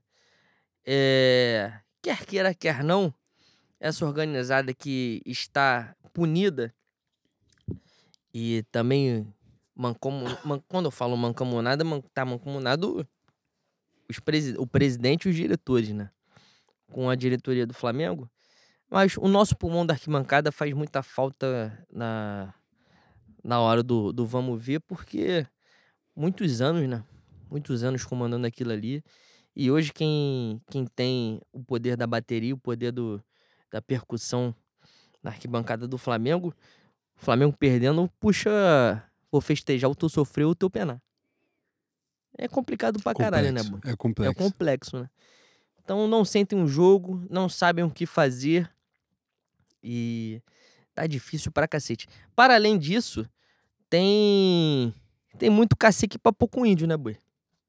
Muita gente com percussão, é, muita gente que não sabe fazer, não sabe exercer o ofício.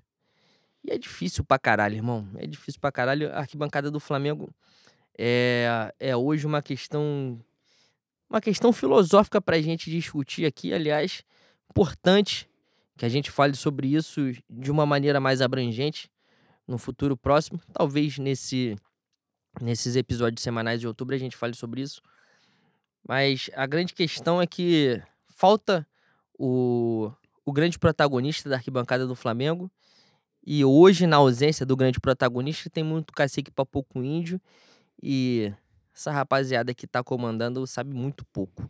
Essa uma, é a verdade. uma disputa de vaidade muito grande, né? Assim, a gente vê.